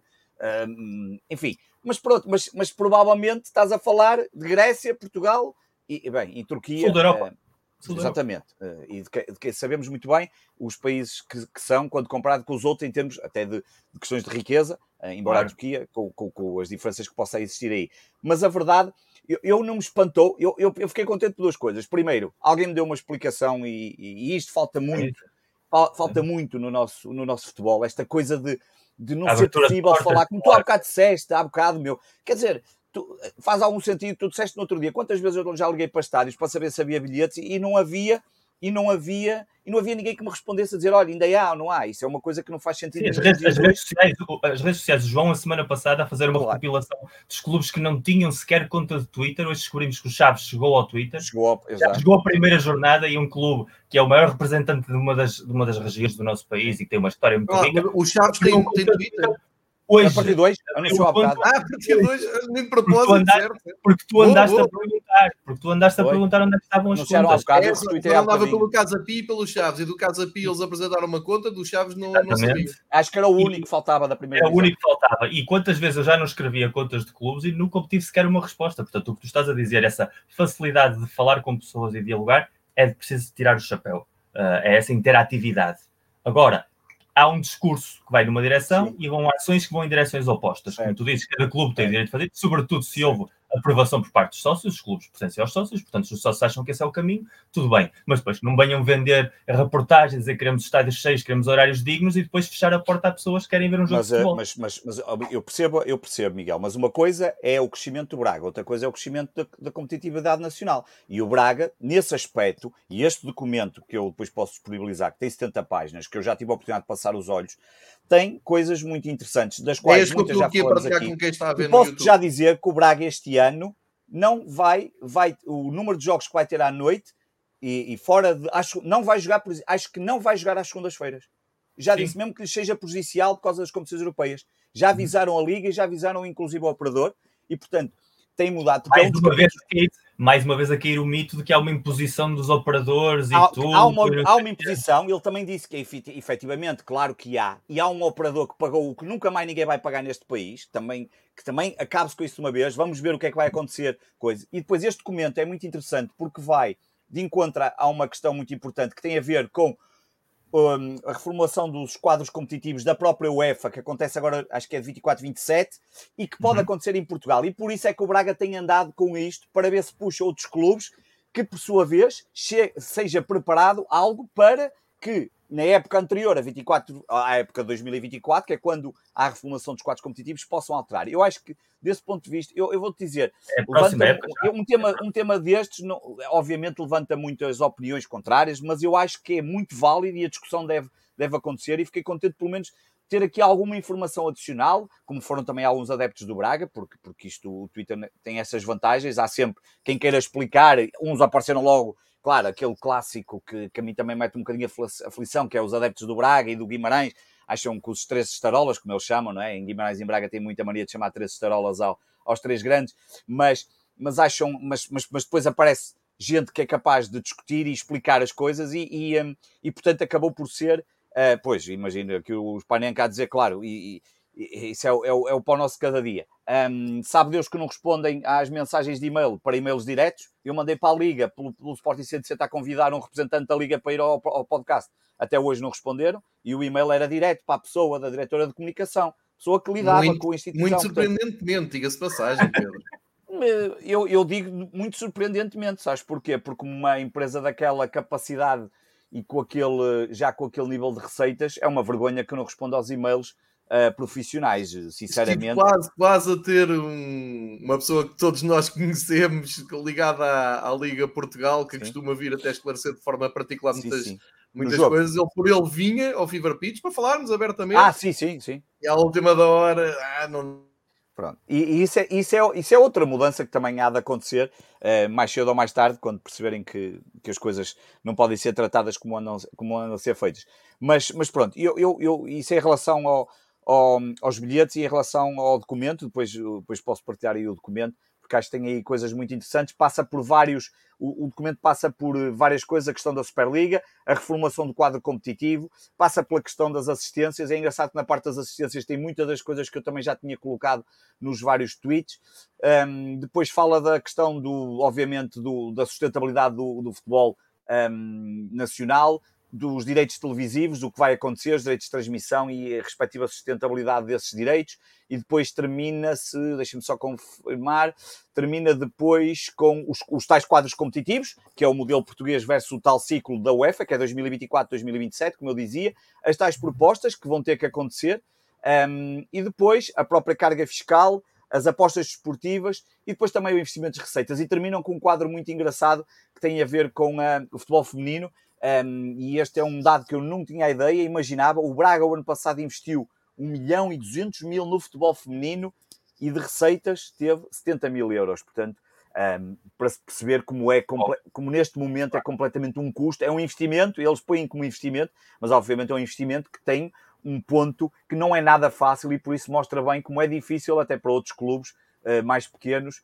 uh, poderem um, entrar no futebol feminino, porque efetivamente não é nada não é nada barato. E estamos a falar de um Braga que investe, investe 1 milhão e 200 mil e, por exemplo, ainda ontem foi eliminado pelo Benfica um, na Supertaça um, Nacional. O Sporting também venceu ao Famalicão e, portanto, são os dois clubes. Obviamente, o Benfica neste momento é o clube que investe mais no futebol feminino, já foi o Sporting. Um, o Sporting tem apostado um pouco mais na formação, mas também tem investido bem. e já curiosamente achei piada o futebol feminino ontem jogou as duas meias finais da Supertaça, mais uma invenção, mas imagino que tenha a ver pela competitividade e quase jogos de pré-época do que outra coisa. O jogo, vai haver jogo de terceiro e quarto lugar, eh, que já me disseram que tem a ver também por ser competitividade e não sei o que mais, mas o mais espantoso desse jogo, do terceiro e quarto lugar, é que é já amanhã, se não estou em erro, sexta-feira, às 11 da manhã. Portanto, deve ser absolutamente fabuloso ver um jogo de futebol feminino que tem menos expressão numa sexta-feira às 11 da manhã entre o Famalicão e Braga. Sabe-se lá onde é que vai ser o jogo, nem faço ideia. E a final do Sporting Benfica, que me dizem também que terá a ver com o Benfica jogar na, na eliminatórias da Liga dos Campeões vai ser jogado no dia 26. Ou seja, as meias finais foram dia 10 e a final vai ser jogada dia 26. Um, enfim, não há muito mais para dizer em relação a isso. Quanto ao jogo, João, já disseste ali muitas coisas em relação ao jogo. Acho que foi um, um bom jogo de futebol.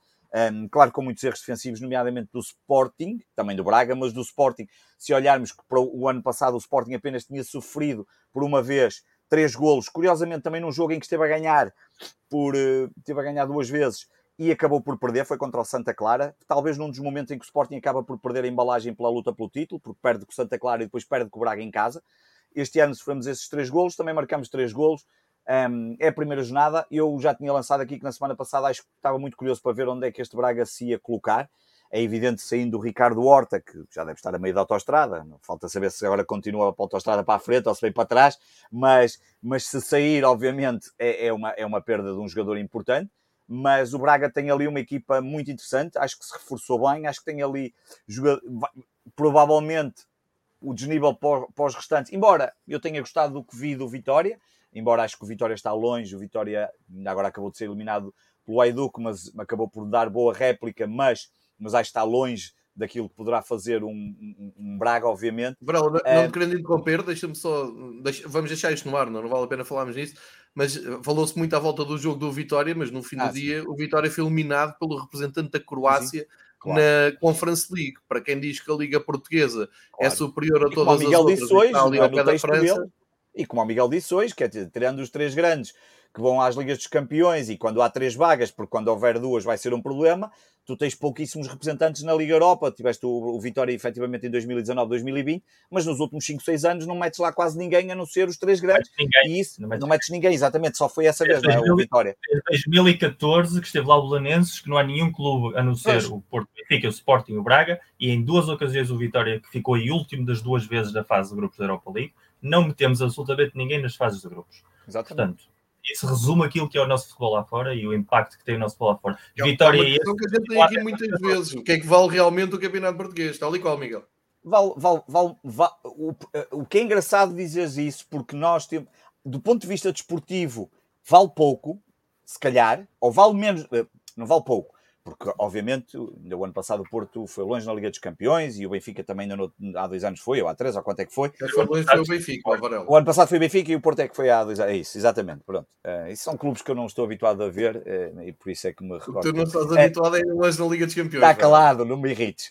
Uh, até nem foi mal. O ano passado fomos aos oitavos, já não foi mal. A primeira vez em 12 anos foram aos oitavos. A, outra, a outra também, também para a outra vez que lá fomos, mais valia não ter ido mas uh, tirando, que foi aquela do Bayern, não é? Uh, mas a verdade é que vale muito em termos esportivos para os três grandes, e é um facto que às vezes conseguem, eu acho que autênticos brilharetes, porque eu diria que ir mais do que quartos de final já não é nada fácil para um clube um, português atualmente, olhando para aquilo que é a Superliga dentro da Liga dos Campeões, porque a Superliga não existe de facto, não existe, não existe em regulamento, mas ela existe dentro da Liga dos Campeões, como é óbvio, há sete ou oito clubes que formam a Superliga, que são os clubes que estão presentes na Liga dos Campeões e que dominam completamente isto. Mas e depois. A Superliga Económica existe na Premier. Exatamente, claramente. Uh, ainda agora estava a ler a notícia que o Paris Saint-Germain quer comprar o Marcos Rashford. Eu sinceramente nem sei para quê, mas deve ser porque não tem que fazer o dinheiro. Provavelmente, estava mesmo agora a acabar de ler. Acho espetacular, mas pronto, já não digo nada. Mas, mas olhando. Quem quer comprar para... o Rashford? O Paris Saint-Germain. O Benfica tem aqui tão bons jogadores para o PSG vir buscar. Eu, eu aceito que comprem o Rashford se voltarem a emprestar o é? Sarabia. É? Por mim está tudo bem. Comprem o Rashford e emprestem o Sarabia ao Sport. Mas, mas para dizer há, há, mas há uma coisa muito importante que estás a dizer. Basicamente, eu acho que vou resumir aquilo que tu queres dizer. Não, não, só nós quer dizer uma coisa, mas recebemos muito. Nós temos... os, recebemos Sim, muito dinheiro. Recebemos muito somos... dinheiro por causa é dos é grandes. Mal gerado, mal gerido. É, está mal gerido. Nós claro. temos se nós formos falar de futebol português na Europa, temos de falar de dois futebol portugueses. Nós, os nossos grandes, ou seja, os nossos melhores três, não quer dizer que sejamos nossos três, porque às vezes o Braga é melhor que o Sporting, mas os nossos três são três ao nível dos três melhores da França e da Holanda. E a França tem o Joker PSG, que é um, Joker que muda completamente as regras do jogo, mas se formos a ver os outros clubes típicos dos franceses e holandeses que estão lá, os nossos resultados são mais ou menos parecidos. Quartos de final de Champions League, um ano sim, um ano não. Quartos de final da Europa League, um ano sim, um ano não. O Benfica teve finais, o Porto esteve a ver as finais, ou seja, andamos por aí. Do quarto para baixo, nós somos da segunda metade do top 10 da Liga Europeia. Nós somos o sétimo, oitavo, nono, décimo das ligas europeias. Portanto, nós dependemos Isso é grandes. Futebol, oh, Miguel, saiu o ranking, saiu o ranking da. Saiu o ranking esta. Saiu não. O ranking é sempre atualizado, nomeadamente no Cassiessa, que toda a gente conhece esse fabuloso site da UEFA, parece feito em 8 bits, que é uma coisa absolutamente mítica é. para ver. Epá, é, é, é, aquele site é absolutamente maravilhoso, não há ninguém que não consulte aquele site para, para ir vendo a formulação dos potes das várias competições europeias, que é das coisas mais deliciosas, e andar ali a ver quem são os clubes que podem ir lá parar e tudo aquilo num, num, num, num, site que parece feito do século passado e agora até está melhor, mas ele atualizou no, ainda há pouco tempo o ranking com os pontos conquistados por cada um dos clubes e efetivamente o, mesmo o Sporting está bem classificado, tendo em conta a miséria das temporadas que tem tido nos últimos anos. O Benfica acho que aparecia em terceiro, não era? E o Porto uh, em, em quinto ou sexto ou sétimo, ou lá o que é. Portanto, é fruto desses, obviamente, desses, desses, desses pontos, porque de resto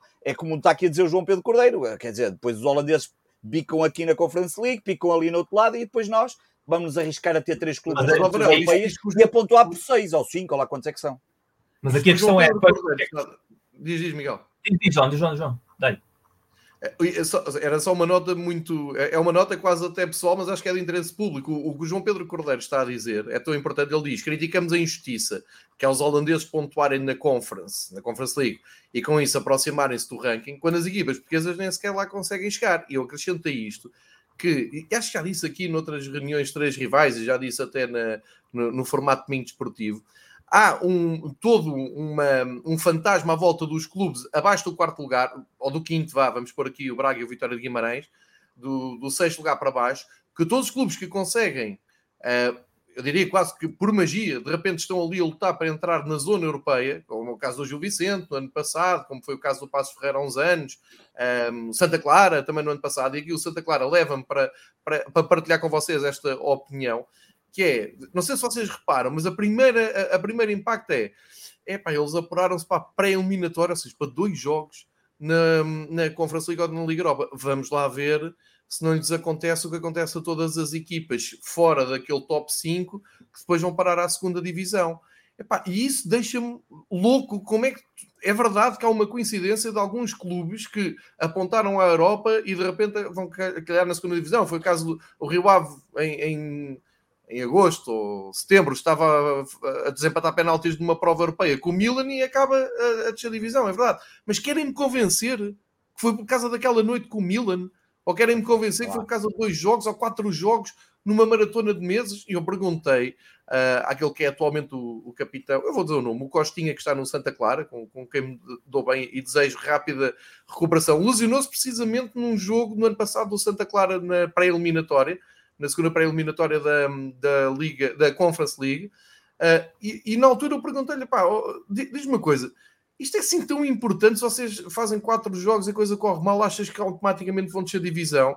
Eu disse, não, nem percebo, nem percebo isso, só se a época for muito mal preparada, só se o clube tiver umas expectativas uh, muito desajustadas. E a verdade é que no ano passado o Passos Ferreira ganhou ao Tottenham, o Santa Clara uh, foi até ao playoff quase, com o Estrela Vermelha, com, não, com o Partizan. Acho que sim. com o Partizan. E os dois, pronto, contribuíram para, para subir alguma coisa no, no ranking. Não sei se esses pontos se acumulam ou não, mas alguma coisa positiva terão feito. E não desceram. Inclusive, o Santa Clara fez uma época tranquila, o Passo Ferreira até fez uma, uma época ainda mais tra tranquila. Percebem? É, é, é, é, a mentalidade, é isto tudo que o Miguel disse, que o Pedro disse, que o João Pedro Cordeiro, e um grande abraço para ele, que é um dos grandes de, de, à volta do, de pensar e informar sobre o futebol. Um, há um, um, um, mito do, do futebol português que é, é, tão pequenino que não é preciso andar muito tempo atrás para, para ir buscar aqueles clubes que estavam a época toda a lutar para chegar à zona europeia, conseguiu o, passaporte para a Europa, então, epá, depois não vamos que a viagem é cara. O Aves e, e outros. Quando não se inscreviam, quando nem sequer se inscreviam na pré-inscrição. Não se é isso, é isso. Mas anda a voltar e tal. Objetivo conseguido. Então como é que vai ser? Não vai porque não nos inscrevemos. Pá, que, é uma coisa, que é uma coisa que eu acho que não acontece em nenhuma das 54 federações, uh, 55 com a Rússia, nenhuma federação da UEFA tem este comportamento. Não, não vejo ninguém a dizer assim: é pá, conseguimos chegar à Europa, mas não me apetece viajar para Israel, que é muito longe, e depois vai condicionar a época toda. Percebem a mesquinhez?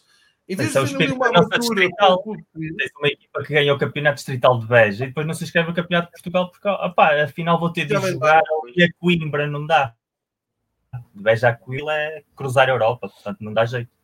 É a mesma coisa, é, é, é transportar queria, queria só. Estamos com uma hora e quinze de podcast. Está, está, está, a ser muito produtivo. Uh, queria, só, queria só dar aqui, porque o Varela falou do Vitória de Guimarães e eu já dei aqui o, o toque. Não se falou praticamente do jogo, falou-se do que aconteceu lá fora.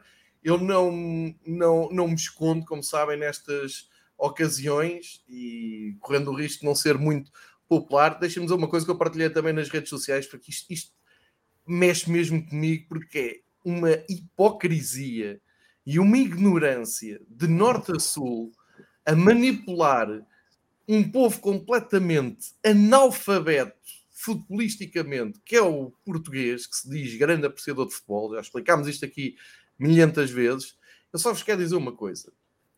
Desde 1994, pá, e, e, e perdoem-me que eu não vou contar a história toda ao pormenor, nem explicar tudo, pá, de santa paciência, não é? Em 1994 já escrevi sobre isto, já falei sobre isto, já há um podcast sobre isto, há tudo a explicar o que aconteceu em 94 entre Aiduk e Benfica. Desde 1994 até hoje, são quase 30 anos, a partir de um determinado jogo com o Aiduk, eu, João Gonçalves, sempre quis que o Aiduk a partir daí ganhasse todos os jogos. No meu direito assim como gosto do Liverpool, passei a, a gostar do Aiduk por simpatia e pelas razões que se sabe que aconteceram nessa eliminatória.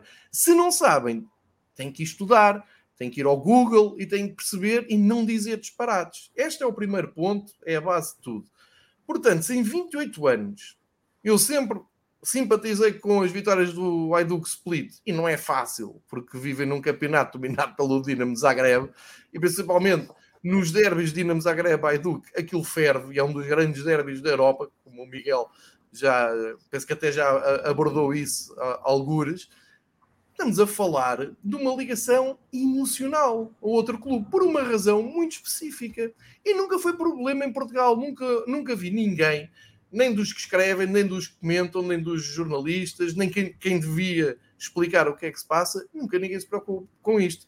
Assim que foi o sorteio e vi Vitória de Guimarães da Educ, eu dificilmente na minha vida consegui imaginar um cocktail mais explosivo do que isto. Só se for mesmo na Europa profunda, daqueles jogos da, da Europa Central, da, Europa, da antiga Europa de Leste. Ou seja,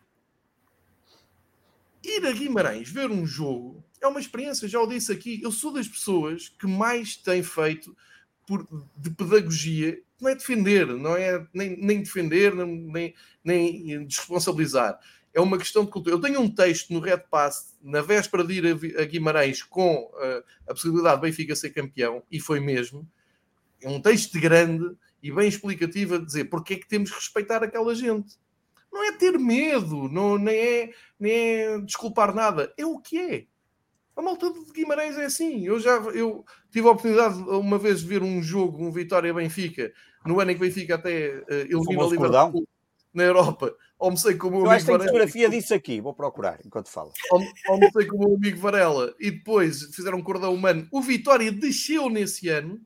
O Benfica andava a eliminar o Liverpool na Europa e perdeu lá 2-0. E aquilo com, com um ambiente inacreditável. Eu dou sempre este exemplo para dizer: é diferente, é um sítio diferente. É, é como há pouco Aceita o Varela. Aí, estava... João, podes aceitar. É, é, é como. Os telemóveis ainda eram uma merda, mas cá está ele. Tal e qual. Uh, isto isto é, é, como o Varela há pouco está a dizer. Uh, acaba por acontecer um, um pouco por todo lado, mas ali é diferente. Eu só quero dizer isto: quando se junta um sítio como Guimarães, que é uma vontade enorme de lá ir e a adrenalina que é ver lá o, o um jogo como visitante. Quando casam com a Eduk Split, que basta ir ao Google e perceber o que é que é. E o Miguel fez um trabalho pedagógico esta semana a apresentar a claque, a claque mais antiga da Europa, qual é o papel deles na, na Croácia, da sociedade, está, está lá tudo. Agora, eu não tenho culpa que as pessoas sejam estúpidas e não queiram ler e não se informem e acreditem em tudo com os canais abertos. Eu, eu ouvi barbaridades ditas por pessoas que nunca assentaram o cu no estado de Vitória de Guimarães. É, e, e, de repente a notícia é: olhem, sabem o que é que aconteceu? Houve malta do Benfica que foi com o Aiduk. Epá, não me digam. Olha que ninguém estava. A polícia não devia estar à espera disso, uh, os do Vitória não deviam estar à espera disso, o, o mundo não estava à espera disso, e só isso explica que na primeira mão recebi mil vezes uma fotografia de um veterano, um senhor já com um ar respeitável, a segurar um cascol do Benfica no meio dos adeptos do Hajduk Split. E a malta a mandar-me aquilo como uma curiosidade da noite europeia. Assim, Olha, está aqui um maluco de, de cascol do Benfica no Hajduk Vitória. E eu olho para aquilo e penso assim, epá, isto é um país de analfabetos futebolísticos. Assim, eu nem vou responder. Assim, sim, claro que sim.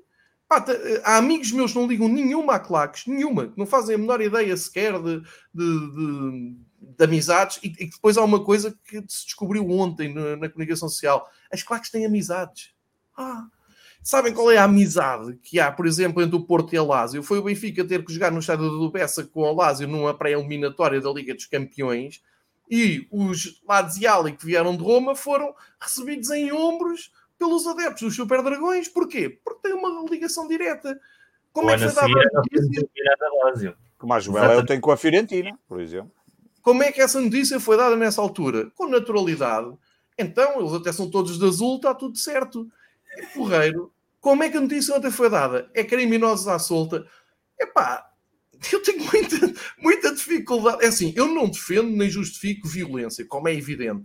Mas não sejamos todos ingênuos, anjinhos, hipócritas e burros. Que é a maior parte das pessoas que reagem àquilo é, é burros. Não aconteceu nenhuma tragédia, não acho que não. Epá, foi mal para os dois lados. A malta de, da Croácia acho que também ficou com os pneus todos embaixo na trofa e, segundo percebi... É a área de serviço da trofa onde está o Ricardo Horta agora, não, não pode ir para baixo falar. Ah, era, tá, era mal ligado ao Porto. Ah, já passou as portagens?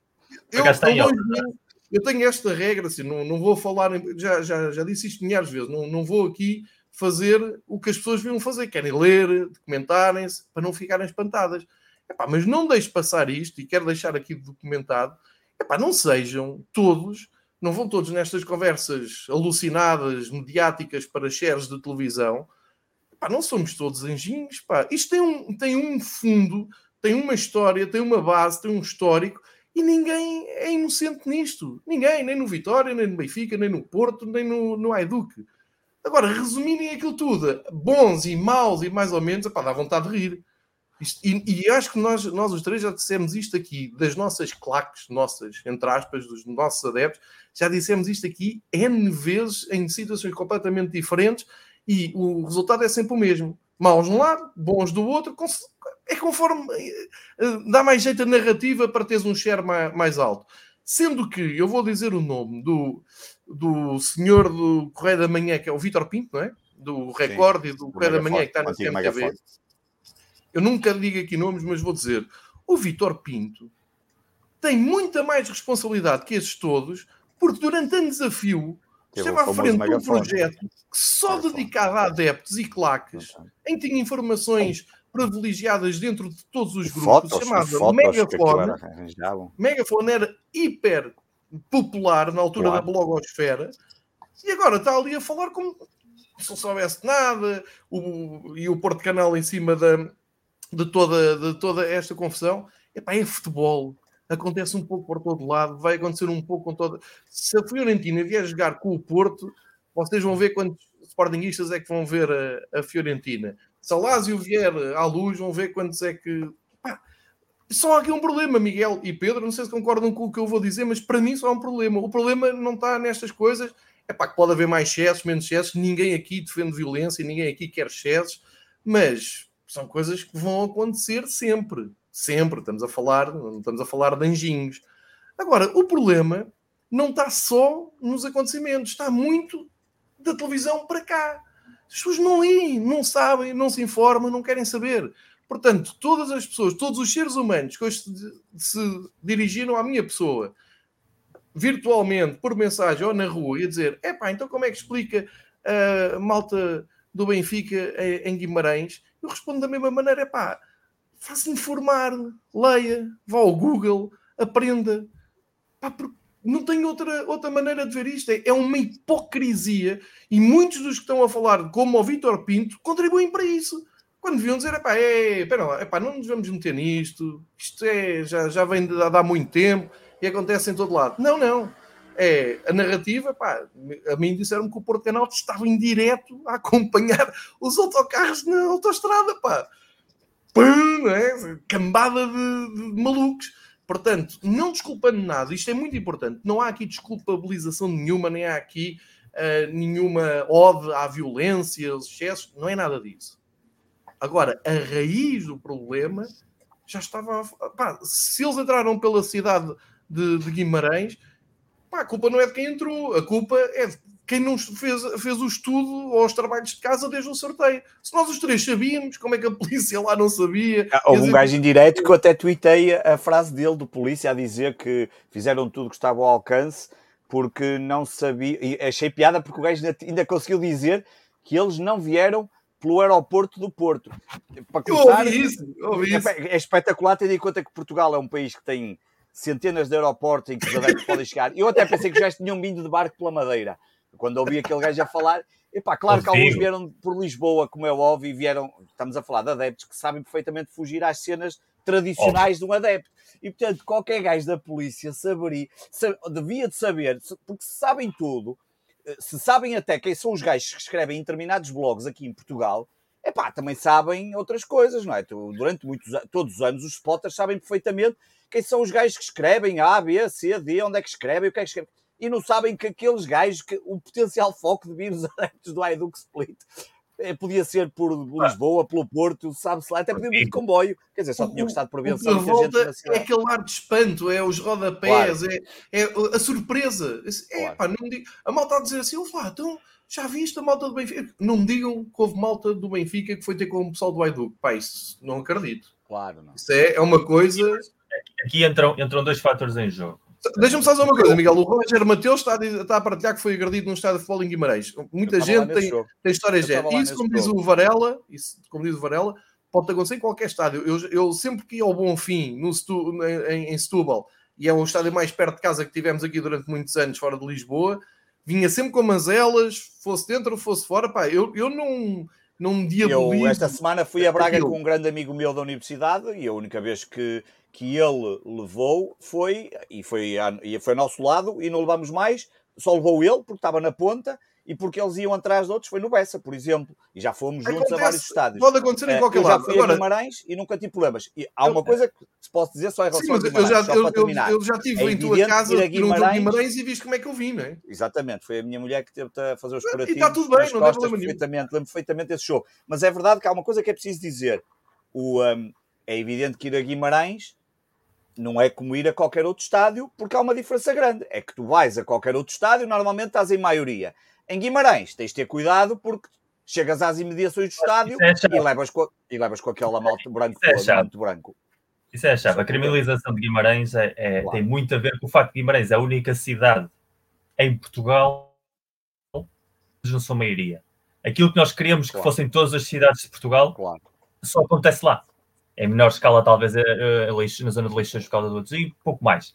Portanto, isso obviamente faz isso. Eu vivi em Guimarães 8 anos e lembro perfeitamente quando era miúdo, isto início dos anos 90, uma das épocas mais quentes do nosso futebol, mais violentas, mais ásperas, e eu lembro de andar constantemente à porrada com os meus colegas de escola por ser portista. E até que comecei a jogar e no bem, Vitória Sport Clube, e bem, eh, era eu que dava também, eh, até começar a jogar no Vitória Sport Clube e entrar na tribo, não era respeitado como tal. Era o portista. Depois já passei a ser o portista que joga no Vitória Sport Clube e, portanto, já era um deles. Mas eu sei bem que aquela cidade tem parte do seu ADN tentar expulsar todos aqueles que não sejam da tribo. É e tem uma maneira não muito há lá casas de adeptos, três grandes. Não há casas de adeptos. Se o Porto ganha um campeonato, celebrar à rua. Se o Benfica ganha um campeonato, não pode celebrar à rua. Se o Porto ganha um campeonato, não pode celebrar à rua, porque vais sempre encontrar pessoas, muitas pessoas, que te vão amargar a festa. E isso é uma coisa que só acontece em Portugal e Guimarães e, portanto, é tão fácil falar de Guimarães. Ora, sabendo isso, mais motivos tinham as autoridades para ter feito um programa de vigia, de acompanhamento e de segurança em condições, porque não é o Aiduk a ir jogar a Setúbal, não é o Aiduk a ir jogar ao Bessa, não é o Aiduk a ir jogar a, a, ao Funchal, é o Aiduk a ir jogar a Guimarães. E como o João disse, eu na altura, na quinta-feira, tinha programado um texto no Substack, a bronca aconteceu quarta à noite e eu tinha o texto para quinta de manhã. Nós até éramos então, primeiro jogo. Nós éramos primeiro jogo. Uh, a torcida, que é a claque mais antiga da Europa, era uma claque extremamente pacifista até os anos 80. Era uma claque que tinha um, dentro da própria Jugoslávia, que era um panorama político muito complexo, tinha uma mentalidade muito aberta. Muito... Quando entrou o movimento ultra mais violento a finais dos anos 80 e depois apareceu a guerra da, da Jugoslávia, onde tudo se multiplicou, a claque mais dura da Jugoslávia nem sequer é do Adiuk, é os Bad Blue Boys do Dinamo Zagreb esses eram soldados do exército croata na linha da frente durante a Guerra dos Balcãs, ou seja, havia pelotões do exército croata que eram diretamente pessoas das claques, só para verem o grau de, de violência a que eles estavam habituados e que cultivavam. Portanto, se achamos que vir o, a torcida cá dá problemas, imaginem se tinha de vir cá o Dinamo Zagreb, como teria sido a coisa. Vinham diretamente com bazucas e tanques. Não tinham era tido nenhuma claque aqui eh, que os ia receber. Miguel, eles vieram cá há pouco tempo jogar na Liga Europa com o Benfica e foi um forrobodó fora de campo, claro. só que na altura claro. não dava audiências e na altura eram só uns maluquinhos, estás a ver? E, vou com o Benfica, Benfica é amigo do Aiduque, foi um, foi um festival aí, ali no Alto Moinhos. Aí é onde eu vou entrar no segundo ponto, que é, aqui há um irmanamento de claques com o episódio que também vem no artigo e que todas as pessoas que sabem minimamente história de futebol português conhecem. Portanto, como tu dizes bem, todos os clubes têm claques, todas as claques têm amigos noutros países e, portanto, se esses clubes vêm cá, há um apoio logístico, apoio emocional, chamem como quiserem. Estamos a falar de claques, estamos a falar de instituições. O Benfica, a instituição, não apoia a Split, o Porto, a instituição, não apoia a Lazio, o Sport, a instituição, não apoia a Fiorentina, mas entre as claques apoiam-se entre eles próprios, tudo bem. Aí entra a típica hipocrisia, nós aqui já falamos muitíssimas vezes, de que se a equipa portuguesa precisa apoiar uh, a ferro e fogo quando joga com equipas estrangeiras. Aquela mentalidade. Sim, hoje, hoje havia muito esse movimento de sportingistas, portistas e de Vitória a dizer ah, a partir de agora apoio o Benfica. Assim, tudo bem, fico muito preocupado com isso. Mas diz quando é que apoiavas? Mas nunca, portanto, isso é uma questão tu falaste muitas vezes, quando o Porto é campeão europeu 87, há pessoas de Sport Benfica que celebram essa vitória, mas desde os anos 80 nós todos aqui sabemos e não somos hipócritas, eu não quero que o Benfica ganhe uma competição europeia, não quero que o Sporting ganhe uma competição europeia e vice-versa. Eu quero que o Benfica vá longe e o Sporting vá longe para que isso descanse no campeonato, porque é algo que vai a meu favor. Portanto, todos temos uma visão clubística e tribal e vivemos todos muito bem com isso. Agora, a hipocrisia de achar que temos de apoiar um clube só porque é da nossa nacionalidade, quando depois passamos os restos dos 11 meses eu não tenho a falar com vocês dois. Pronto, mas tu, é, tu és assim, eh, não, não há mais nada. Mas já foi, sempre foi assim. Sempre foi assim. Coisas, coisas que acontecem. Uh, o que aqui falta é esse desconhecimento, porque a cultura das cruzes, do futebol britânico, do futebol do norte da Europa, do futebol do leste da Europa, de estarem constantemente a utilizar jogos de futebol, e é preciso ser-se muito imbecil para usar o futebol como desculpa para andar à porrada, mas os imbecis não estão cá, nem estão na Croácia, estão em todos os países da Europa, porque em todos os países da Europa há episódios de claques ou de movimentos de casuals que se juntam antes dos jogos para se divertirem à base do soco e à base da destruição. E quando há grandes torneios, há sempre adeptos da Rússia, da Inglaterra, da Alemanha, da Holanda, que acabam sempre a fazer a mesma coisa, porque estão habituados a fazer isso com os seus clubes.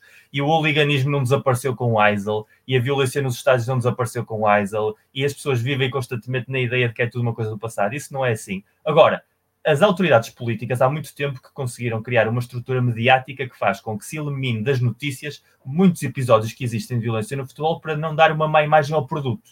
E isso acontece muitíssimo lá fora. Portanto, há episódios de violência em Espanha que não chegam aos jornais porque a polícia gosta de tapar e hoje em dia é cada vez mais complicado com as redes sociais cobrir isso, mas houve uma época em que parecia que o futebol era tudo paz e amor quando a violência continuava lá fora, continuava a haver encontros de cruz e encontros de claques, e, e, e se não havia uma vítima mortal que já fazia soltar para os telejornais uh, as, os eventos, digamos assim, passava tudo fininho.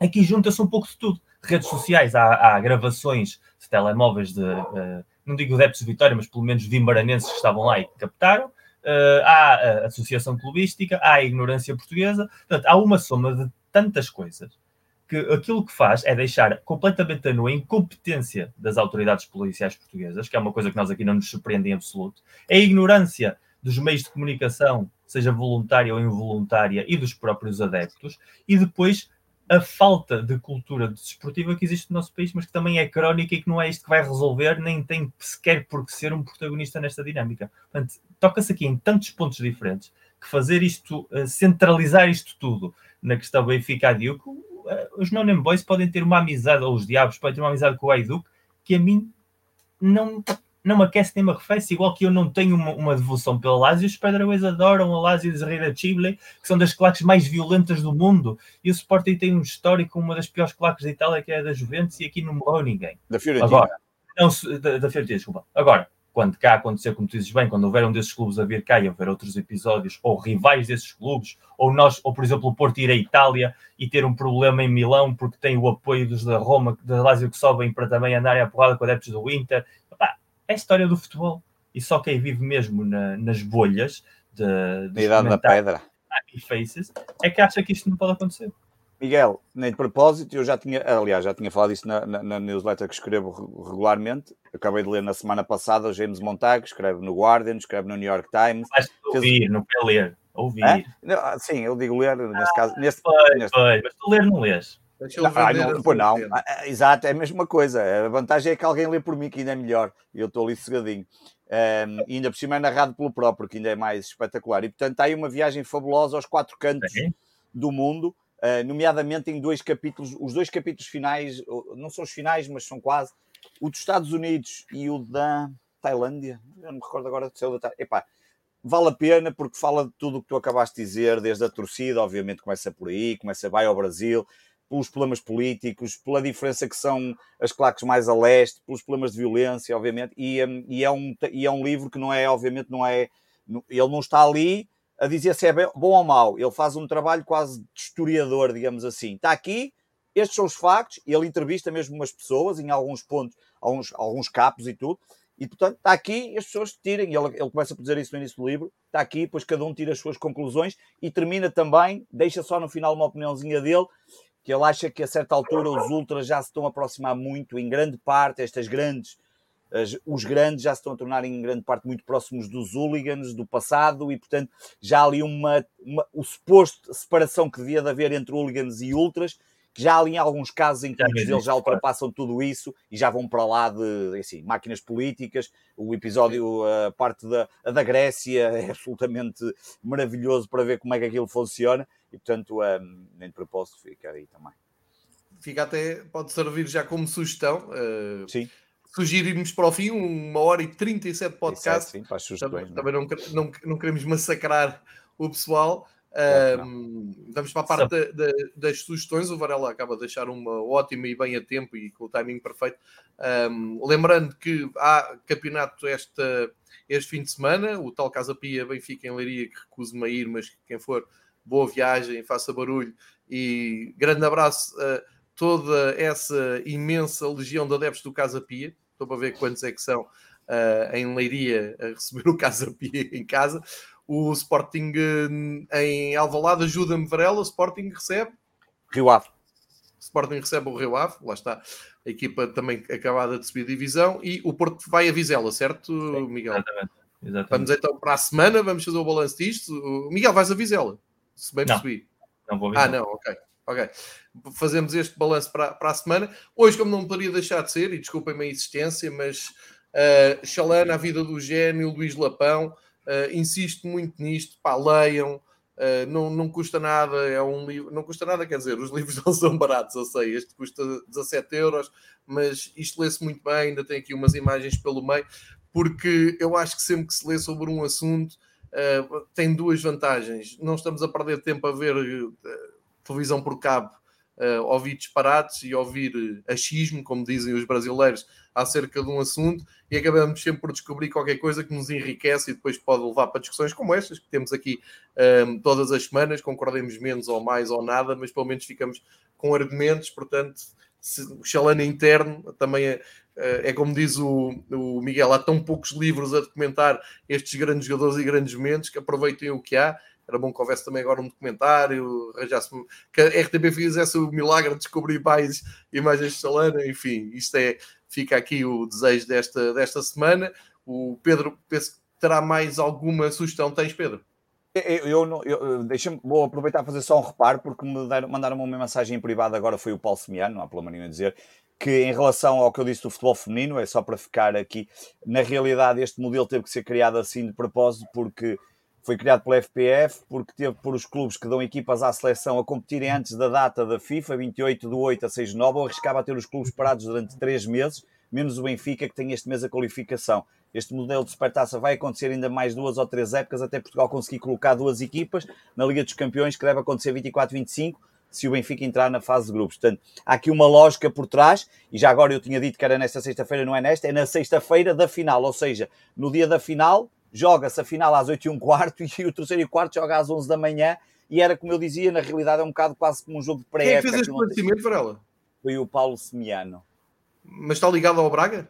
Não, não, foi, é um amigo, não, é um amigo sportinguista que está muito por dentro ah, okay, okay, okay, mandou-me okay. Obrigado, não, obrigado, não, não. Mandou-me mandou mandou isto. Não, eu, eu acabei por fazer aquela recomendação do, do, do, do livro. Eu, a minha recomendação não, não tem a ver com futebol, já sabem que eu, eu, eu falo, eu adoro desporto e, portanto, hoje mesmo começaram os famosos campeonatos europeus, existe a segunda edição, já aconteceu, este ano vai para a segunda edição, campeonatos europeus em Munique, são nove modalidades. A mais importante que toda a gente já sabe que é para a semana. Portugal leva a maior delegação de sempre. 43 atletas é do atletismo, onde está incluído o Campeonato Europa de Atletismo, voleibol de praia, canoagem, ciclismo, ginástica, remo, escalada desportiva, ténis de mesa e triatlo.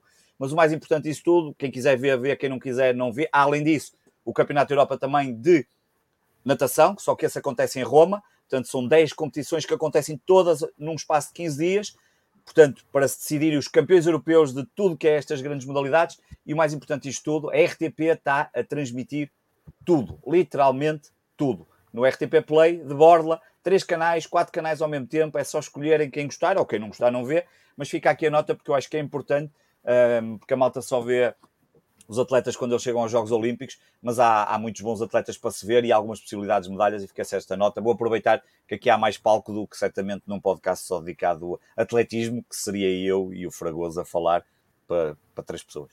E muito bem em serviço público. E já agora dizer, se estiverem um, enjoados do desporto, na RTP Play tem o Pôr do Sol, que é o melhor novela de sempre. que acabe, que é para ver tudo seguido. Para ela, vou só pedir um favor antes de passar ao Miguel, que é repete o nome do livro, o autor do livro. Ah, é o James Montag e é 1312, que é a ACAB, não é? A nova forma de dizer ACAB, uh, Among the Ultras. Eu depois posso por aí, é, James, é o James Montag, ele está também no Twitter, é, curiosamente no dia em que eu retweetei o gajo lá fez o likezinho e retweetou, um, e é Among the Ultras, 1312 Among the Ultras, um, e, um, e, e vale mesmo a pena. Então fechamos com as sugestões do Miguel. Ou então fechamos mesmo o programa. o Green, Green, Street Hooligans também é bastante bom sobre essa temática, que é, que é um documentário ah, bastante sim, bom. Sim dois pontos antes da, da, recomendação, não chegámos a falar da maravilha que durante o dia foi mudando se há jogo em Leiria para o Porto e o Sporting ou se vamos todos razão, a Miguel, Vamos estar aqui mais meia hora. Mas, mas agora, Miguel, fica, ficaste, percebeste se é obrigatório, ou seja, só, só resumindo, não vai ser obrigatório. Não é, Leiria, não, é, não, é obrigatório, não é obrigatório porque não é obrigatório. o Porto e o Sporting a jogar em casa pia logo se vê, é isso? Essencialmente isso, sobretudo porque há um ponto que diz que são obras do estádio uh, pedidas pela própria Liga, que isso pode servir como uma exceção. Porque mas eles são obrigados, porque eles foram obrigados, não foi o clube a pedir, mas foram eles que foram obrigados. Mas aqui o fabuloso é que no regulamento, no regulamento de uma competição profissional, há uma linha que diz se um grande joga num sítio, os outros dois têm de jogar. Eu quero pensar se na Liga Espanhola há uma regulação assim, para se o Real Madrid joga, se o Almeria tem de jogar a Múrcia, pelo motivo que seja, se o Barcelona também tem de ir a Múrcia. Eu acho que não. Eu acho que é uma coisa que. Isto tem tudo a ver com o lema do Ruben Amorim. O Ruben começou onde vai um vão todos e agora onde Olha joga aí, o Almeria tem que ir Deixa estar o treinador campeão. Deixa estar. Outro, outro, outro ponto deixa estar rumo ao bi. Está aqui a... Eu gostava de saber se o senhor eh, Manuel Gomes Samuel, o representante da missão diplomática portuguesa em Doha, já foi demitido, já foi demitido ou não. Vai, vai, porque vai, era muito importante que esse senhor fosse demitido, seja por modo próprio ou não, porque o que ele acabou de dizer é uma reportagem espetacular da SIG sobre o Mundial. Eu acho que aqui vamos ter tempo de sobra falar sobre o Mundial, mas tudo, tudo o que há à volta do Mundial é gravíssimo.